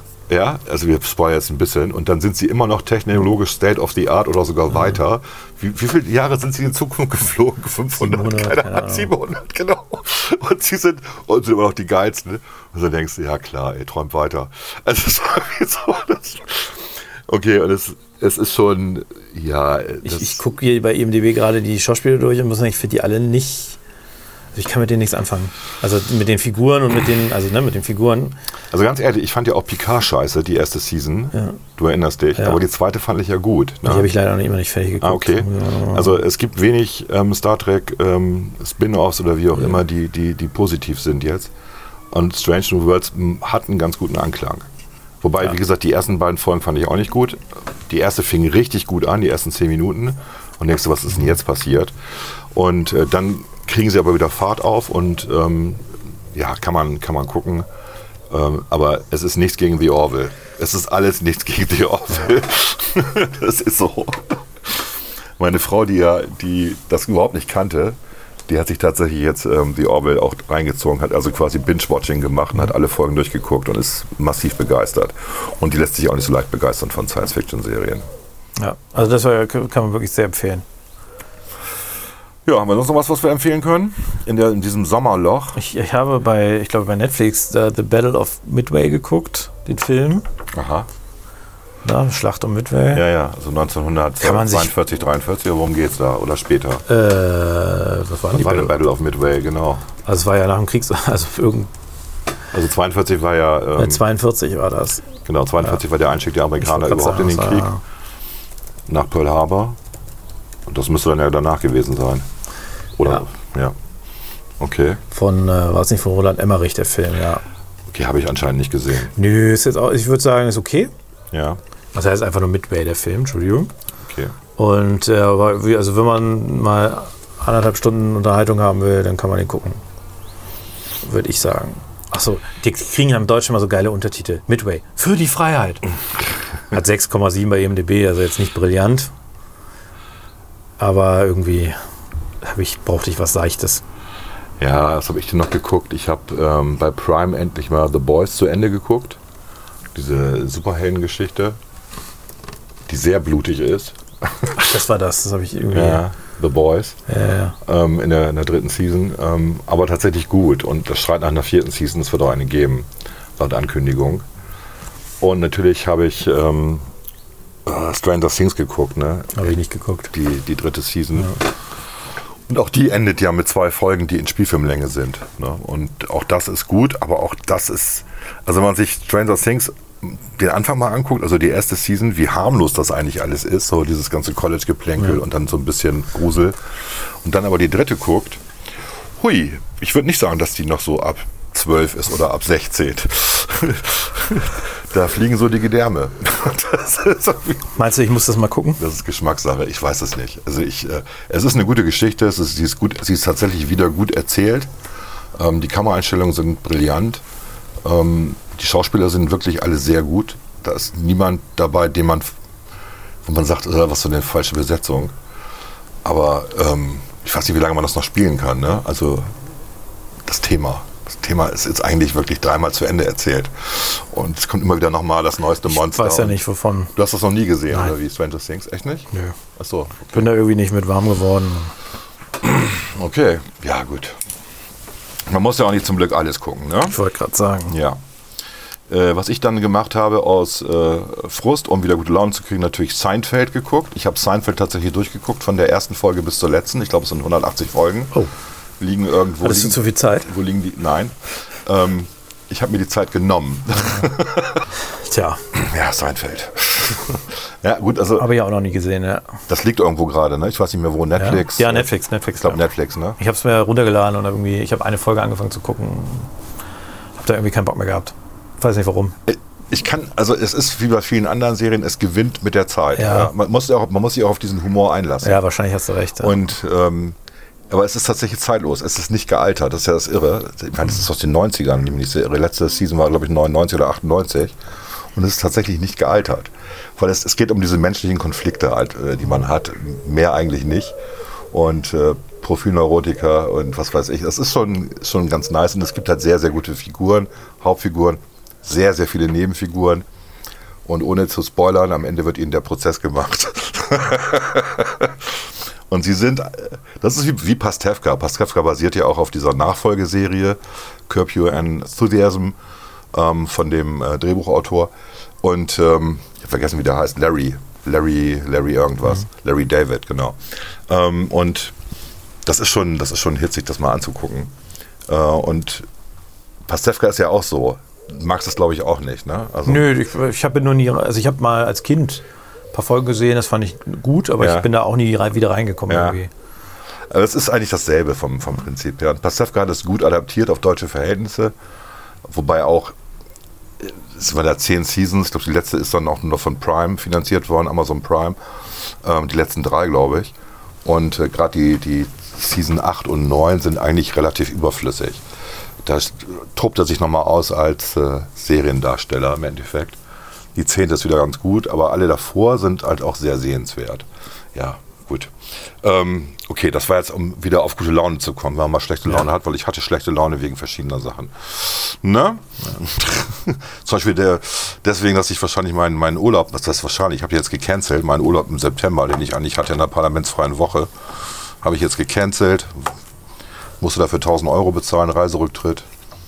Sehr ärgerlich, weil es einfach nicht mehr passt. So wie es aussieht, werden wir viele Sondersitzungen haben. Es ist, es ist schwierig. Terminlich ist eh immer schwierig, Ja. schwierig. Gut, aber das ist ja Jammern auf hohem Niveau. Das wollen wir ja nicht. Ich wollte gerade sagen. Ne? Kann man sonst noch irgendwas empfehlen, was gerade aktuell hochgekocht ist? Ich glaube nicht, ne? Nee. An Serien, ne? Nee, mir fällt jetzt auch nichts ein. Ja, ich finde auch, ich bin ein bisschen enttäuscht. So, es gibt so ein paar neue Serien, habe ich reingeguckt immer. War alles nicht so, so mega prickelnd. Aber jetzt mal, Leute, ich bin auch über 60. Ich habe alles schon mal gesehen. Ich hatte so ein Gespräch mit äh, einer Bekannten, die sagte auch, äh, ja, überleg mal, was ist in den letzten 30 Jahren denn so wirklich Innovatives rausgekommen an Serien oder an Filmen? ja. Und dann fiel uns beiden auf Anhieb Matrix ein. Warum war das innovativ? Wegen dieser ganzen Kampfszenen, auch wegen der Idee. ähm, Avatar, Ja, aber Avatar war langweilig dagegen. aber war innovativ. Ja, war auch innovativ. Aber jeder, der Blu-ray hat, hat auch Avatar mit 3D-Brille geguckt. ich fand den eher, das war für mich waren das die Schlümpfe. Avatar, aber egal. Ähm, ich fand den nicht so prickelnd wie alle anderen. Ich habe den auch irgendwie nur einmal gesehen, tatsächlich. Ich habe Avatar nicht mehrfach geguckt. Ich habe auch nur einmal gesehen. Nee, du auch nee, nur nee. einmal gesehen, ja, okay. Jetzt auch nicht. Aber wie viel, aber ist mal ganz ehrlich, also so neue, innovative Serien, die dich umhauen, da gibt es relativ wenige. Ja, gut, es ist halt. Breaking Bad war so ein Beispiel. Ne? Dieses, es wird immer schlimmer. Ja. Jede Folge wird immer schlimmer und er will immer was Gutes tun und er gerät immer mehr in die Ich glaube, Scheiße. mit The Wire ist ja. The Wire ist auch so ein Ding. die, die Serie, die dieses übergreifende Erzählen Genau. das erste Mal sehr prominent gemacht hat. Ja, und dass eigentlich jeder unmoralisch ist und handelt. Genau, und sehr charakterorientiert. Mhm. Ne? Also sehr wenig Inhalt, sehr viel Ja. beziehungsorientiert. Ja. Ja, es gibt schon immer was, ne? Klar, aber ich meine, das ist halt auch äh, so ein bisschen äh, wie mit den Handys, dass da jetzt nicht jedes Jahr ein komplett neues Feature rauskommt, ist auch klar, weil es ist halt ein begrenzte, ne? also Möglichkeiten meinst es gibt du? irgendwie einen begrenzten Raum und so ist es halt beim, äh, beim, äh, äh, beim Serien eben auch. Es gibt eben nur eine begrenzte. Hast du die aktuellen Marvel-Filme gesehen? Nee, ich guck Marvel nicht. Ach so, okay. Also selten. Also ein paar Sachen habe ich geguckt, aber jetzt nichts Aktuelles. Das aktuellste war Avatar, äh, Avatar sag ich schon gerade gewesen, das Avengers 3 da. Das ist auch, glaube ich, schon zehn Jahre her gefühlt. Äh, Vier, du fünf. meinst da, wo die Hälfte der Menschheit mal eben verschwindet und die. Ja, und den Film danach. Und den danach, ja, wo dann, ohne zu spoilern, sehr wichtige Superhelden sterben. ähm, ja klar, aber das war, äh, das war tatsächlich auch ein Highlight, ja. Ja. Aber auch nur, wenn man, ich sag mal, drei, vier, fünf Filme vorher auch geguckt hat. Das ist ja so eine epische Erzählung Mhm. wie die Nibelungen oder so. Das haben sie ganz gut hingekriegt. Aber was, alles, was danach kam, war dann eher doch so ein bisschen boring. Ne? Ist es halt auch nicht Das so kannst du halt nicht, du kannst da so einen Climax nicht wiederholen. Ne? Ich fand aber diese hier Loki fand ich gut. Dann kommt eigentlich die nächste Staffel. Ja, die müsste jetzt auch kommen, das stimmt. Ich habe diesen Torfilm gesehen, der jetzt ja läuft seit, was gar nicht, vier Wochen oder so im Kino. Und ähm, Habe ich noch nie mal mitgekriegt. ich sag mal, braucht man nicht zu gucken. Okay, Loki machen sie jetzt erstmal Dreharbeiten. Das kommt wahrscheinlich erst Ende des Jahres Ja. oder so. Gut, also bei Tor muss man nicht gucken. Mehr sage ich dazu jetzt erstmal nicht. Love and Thunder. Ja, reicht auch, ne? Also ich habe jetzt irgendwie, es ist, wir haben auch ein Überangebot inzwischen an Streamingdiensten, wir haben ein Überangebot an, an, an Serien, man kann nicht alles gucken. Ähm, äh, ja, und in- inzwischen ist es tatsächlich so, dass ich manchmal einfach, um meine Ruhe zu haben, dann gar nichts gucke. Einfach ein Buch lese oder ein Comic lese. Ich kann ein paar gute Comics empfehlen. Ist ja so Die sophisticated. aktuellen, die aktuellen Spionen Fantasio sind alle sehr gut, falls das irgendjemand interessiert. Sehr schön. ja, gut, Ja, dann sind wir eigentlich, durch. Sind wir irgendwie am Das war, Ende das war unseres... ziemlich lang, ne? ja, ich weiß gar nicht, auf wie viele Stunden wir kommen. aber- Weiß es auch nicht, das werde ich dann ja sehen, wenn ich es zusammenschneide. Aber es ist ja auch ein Mitsommer-Special, wie du am Anfang ja gesagt hast. Ja, das müssen wir jetzt auch gleich Alles am Anfang klar. sagen. Alles klar. Bis dann. Tschüss. Tschüss.